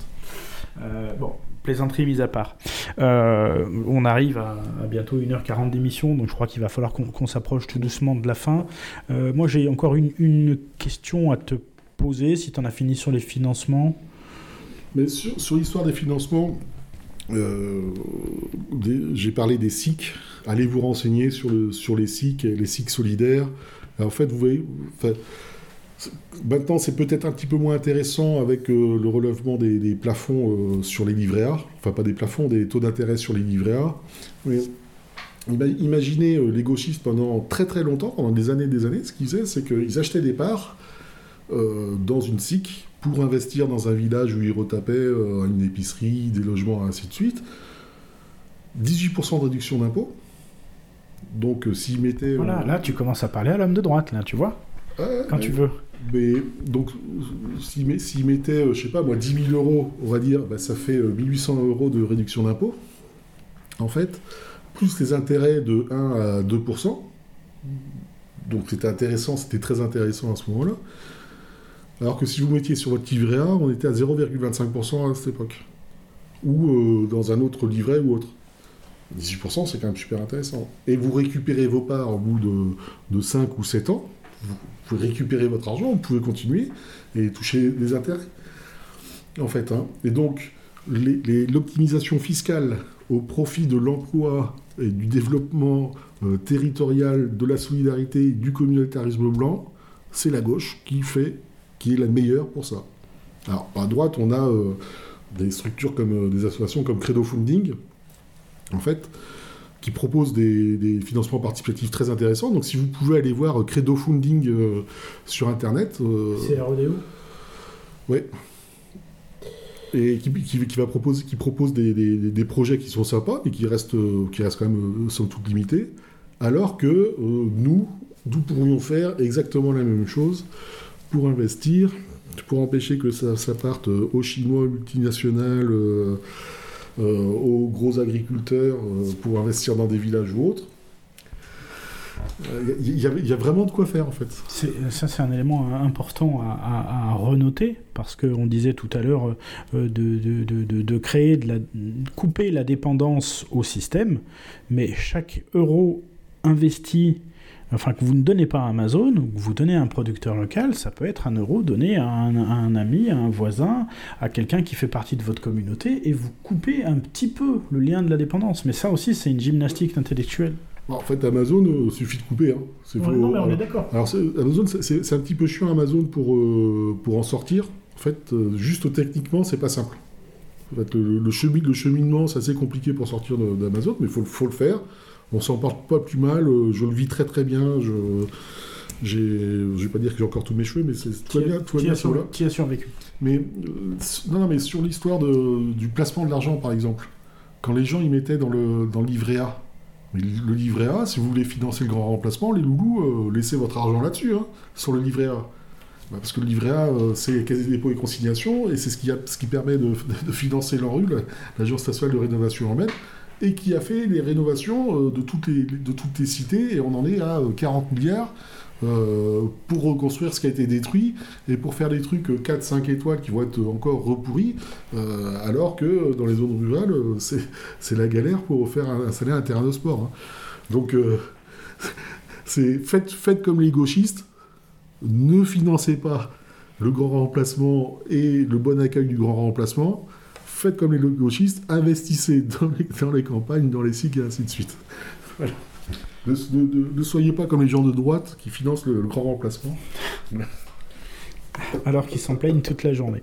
Écoute, euh, j'ai une question qui me vient quand même. Com- comment, avec qui on se regroupe localement? Parce que euh, est- est-ce que euh, est-ce qu'il faut absolument faire, bien évidemment, je pense que la réponse elle est dans la question, mais faire ce qu'on a fait jusqu'à maintenant et dire on ne va qu'avec des gens dont on est sûr qui pensent comme moi et qui sont des bons. Alors, il y a eu un sondage qui a été fait euh, sur le grand remplacement. Je ne sais pas si c'est au courant. Alors c'est un sondage, mais donc les gens ont répondu par rapport au grand remplacement. Donc plus de la moitié des Français craignent le grand remplacement. En marche, c'est plus de la moitié. Alors c'est beaucoup plus au Front National, euh, beaucoup plus chez Reconquête. Mais en moyenne, plus de la moitié des Français craignent le grand remplacement. Ouvertement, c'est-à-dire que- de façon anonyme, hein, mais ouvertement. 70% des Français en ont ras-le-bol de l'immigration, de l'islam, ainsi de suite. Quelle proportion à les filles? Bah, les filles, je m'en fous un peu, moi, mais... Bah oui, mais ça veut dire qu'il y a peut-être des, des appointances finalement. Bah, je, bah, je crois que ça devait être... euh, oh, les filles, c'est 10-15%, mais... euh, Mais en fait, euh, euh, il y a beaucoup de gens qui vont à gauche parce que la droite, c'est la colère, et ils ne proposent rien. C'est-à-dire que moi qui côtoie énormément de gens de gauche, il y a quand même un côté agréable à voir que bah, ils proposent, ils vont proposer de, défendre une forêt, d'empêcher les éoliennes, ainsi de suite. C'est-à-dire que là, il y a quand même beaucoup plus de joie de vivre à gauche qu'à droite, en fait. Et donc, si, euh, si la droite, elle est toujours dans la colère, le ressenti, à cibler de l'immigration, bah, c'est-à-dire qu'il n'y a rien de constructif qui est proposé, c'est que de la colère. Il n'y a, a rien de bon quand on est sur un rassemblement autour de la colère. C'est, je peux le comprendre au moment du vote, ça, mais en attendant, c'est dans la vie de tous les jours. Si, si vous proposez rien, euh, et euh, voilà, si vous faites un apéro entre gens, vous êtes tous d'accord par rapport à l'immigration, bon, ça vous évite de vous emmerder en fait. Mais, et la, gauche, elle a ce, côté euh, justement un peu, plus jovial, et je pense qu'il y a beaucoup de gens qui sont à gauche. Si on, ne parle plus de l'immigration, vous ne parlez que euh, circuit court, développement local, protection des aînés, solidarité en retraite, vous ne parlez que de ça, il n'y a, personne qui, qui va vous dire euh, facho, en fait. Vous ne parlez jamais d'immigration, on ne va pas vous embêter. Eux non plus, hein, ils ne parleront jamais d'immigration. hein. Et puis il y aura 80% de satisfaction sur des sujets communs, et puis le reste, de toute façon, quand ça arrivera, on verra bien. Mais, tu sais, moi j'ai remarqué quand tu prends 5 personnes, tu prends un groupe de 5 personnes, tu dis immigration. T'en as un qui va essayer de dire quelque chose par rapport à ça, et puis t'en as un autre qui va gueuler, et donc qui va faire taire tout le monde. Tu prends les 5 individuellement, les 5 qui vont être d'accord avec toi en fait. Sur l'immigration, il y a un problème. Donc, euh, il y a des sujets tabous, mais on peut très bien les laisser de côté et dire notre projet, ça va être l'économie euh, territoriale, créer de l'emploi au niveau local et ainsi de suite, sans jamais parler d'immigration. Mais, mais en fait, c'est ce que font les gauchistes, hein. sans jamais parler d'immigration, sans rien. Si à un moment donné, quand ils sont un petit ils vont dire Ah, les fachos, les fachos. Donc, comme ça, les gens, ils les laissent tranquilles, ils restent entre blancs, communautarisent le blanc, et euh, ils se préparent leur petite communauté, et ils se préparent à l'effondrement, et tout va bien, quoi. En fait, hein. donc, euh, donc l'idée, c'est ça. Hein, c'est vous avez des gens qui vont venir foutre la merde sur l'histoire de l'immigration, mais soit des gens qui sont pour, ou soit des gens qui sont contre, en fait. hein. Et donc le truc, c'est de dire, on n'en parle pas. Mon conseil, c'est ça, c'est de dire, on n'en parle pas. Ok, euh, écoute, je... En bien, en mal. hein. Oui, on est d'accord. On est d'accord. Mais voilà, mais c'était pour dire. Et, il faut forcément que ce soit local. C'est pas la peine de rêver des grands projets. C'est quoi la bonne distance 15 km 50 3 Déjà, il faut, déjà se rencontrer. Euh, bah, ça peut même être 100 km. C'est pas.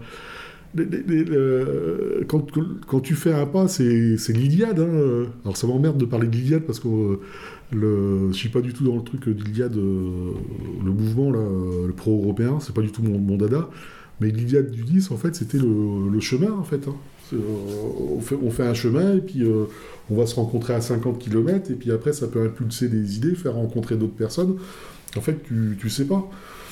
Et, tu peux très bien avoir un très bon projet euh, à 50 km et puis découvrir que tu en as à 10 km de chez toi. Et puis euh, le fait que ça marche bien à 50 km, eh ben, de pouvoir lancer, d'apprendre sur celui à 50 km pour mieux faire celui qui a 10 km. Mmh.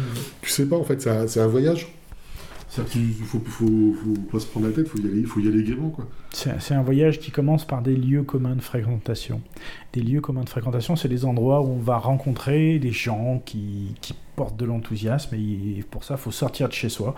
Euh, c'est pas estampillé comme vous voudriez que ce soit estampillé, mais pourtant, faut y aller. faut y aller. Euh, on, mettra quelques liens sur le, dessous l'émission pour que les, camarades aillent voir. Euh, j'ai noté, il y, y, a beaucoup de choses hein, tiers-lieu, terre de liens, Mondragon coopérative, guide de la, Fonte de la Fontelle.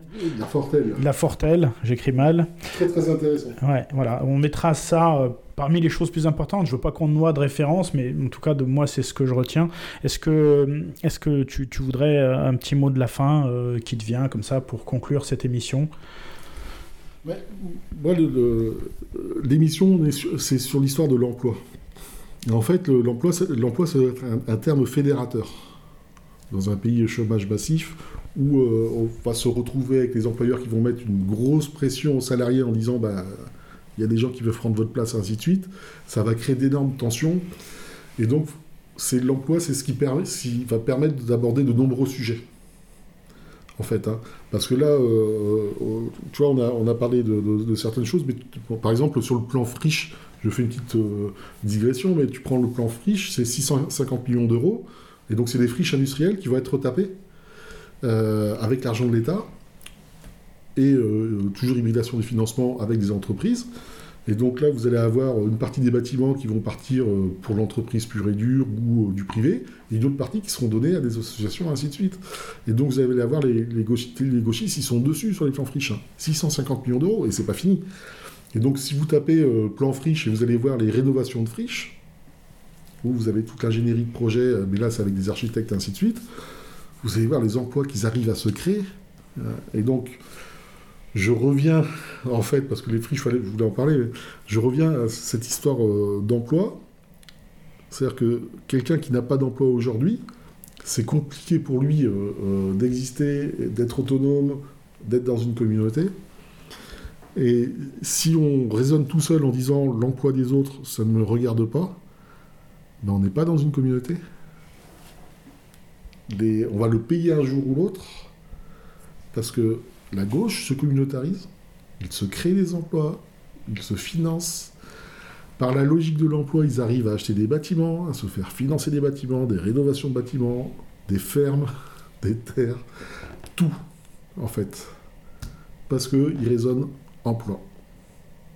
Les gauchistes, quand ils se mettent sur des projets, il y en a qui disent ben, Moi, je vais me créer mon emploi, en fait à la droite, il, va être dans l'entrepreneur, il va se lancer dans son truc, disant bah, je vais me créer mon emploi, puis je vais galérer, je vais bien ramer tout ça. Tandis qu'à gauche, euh, va se créer son emploi euh, pour gérer des fermes, euh, pour retaper un bâtiment, et ainsi de suite. C'est-à-dire qu'eux, ils disent bah, pendant six mois, je vais me serrer la ceinture, mais c'est dans une logique associative, je vais créer du lien, ainsi de suite.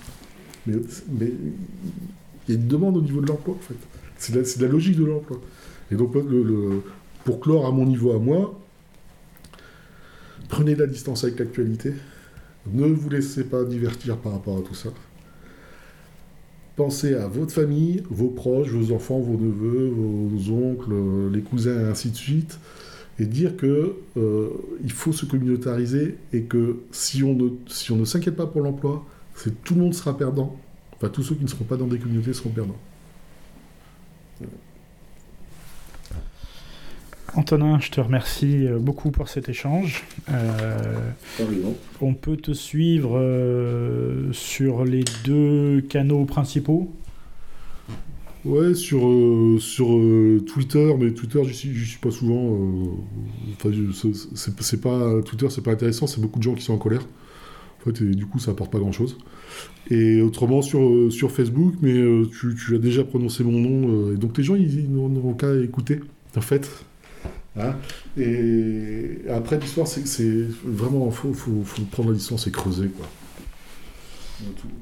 Donc Antonin Lamoureux sur Facebook. Euh, amis auditeurs, je vous remercie de nous avoir suivis. Euh, un dernier petit mot quand même. Euh, il faut être capable de donner du temps. il faut être capable de donner de son travail, de soi-même, et de partager, même si on n'est pas d'accord avec, surtout avec les gens qu'on peut côtoyer dans dans ces projets d'avenir qu'il faut qu'il faut euh, qui doivent être positifs, mais s'il y a quelqu'un qui écoute, et j'espère que euh, les ondes ont des oreilles, je crois qu'on a, euh, j'ai passé un peu de temps là et je vous ai présenté une ressource de talent qui peut nous apporter beaucoup sur ce terrain-là. Donc si les dieux m'entendent, ou si le Dieu nous entend, venez le chercher, je pense qu'il y, y, a quelque chose à faire. À l'abordage. Et pas de quartier. Pas de quartier. Merci à tous vous posez. Ils sont en pleine forme, ça fait plaisir. Euh, qu'est-ce que vous racontez dans vos chansons? Est-ce que le futur est mort? Est-ce que c'est la société qui vous a mis là et qui vous fait souffrir? Qu'est-ce que vous avez à vendre? Bah déjà que je, sais pas. On entend, on voit trop de merde à la télé. Alors heureusement qu'on y passe quoi, parce que euh, Joe Cooker carrément euh, God for us quoi. Bon, alors attendez, ce que vous avez à vendre, eh c'est un album je vais le vendre. Eh oh, attends, euh, que je vous parle là? Non, parce que sinon. D'accord, mais là je suis en train de vous parler, donc vous me regardez un petit peu. Voilà le cri de la mouche. Voilà un album. Voilà. Voilà, à découvrir. Et puis comme vous êtes sympa quand même, j'ai rappelé que le 25 mai, vous serez au Bataclan. Voilà. Avec les Cosmiques vous. On joue le 25 mai au Bataclan et ça va carrément euh, déchirer, alors venez tous. Voilà, je vous l'avais dit, c'est un cri euh, audible par tous. Bon, attendez. Bon, attendez, je vais finir ma phrase, d'accord poli, Moi, je veux bien que vous fassiez de la télé, mais enfin, essayez de. Vous voyez hein. Bon, ça s'appelle comment le titre qu'on va écouter euh, Et ta mère. Bon, d'accord. Ça, donc, ça se trouve sur l'album Ouais. Ok, d'accord. Bah, alors, on écoute. Et ta mère, donc, euh, et ta mère par le cri de la mouche qu'on applaudit bien fort. Et ta mère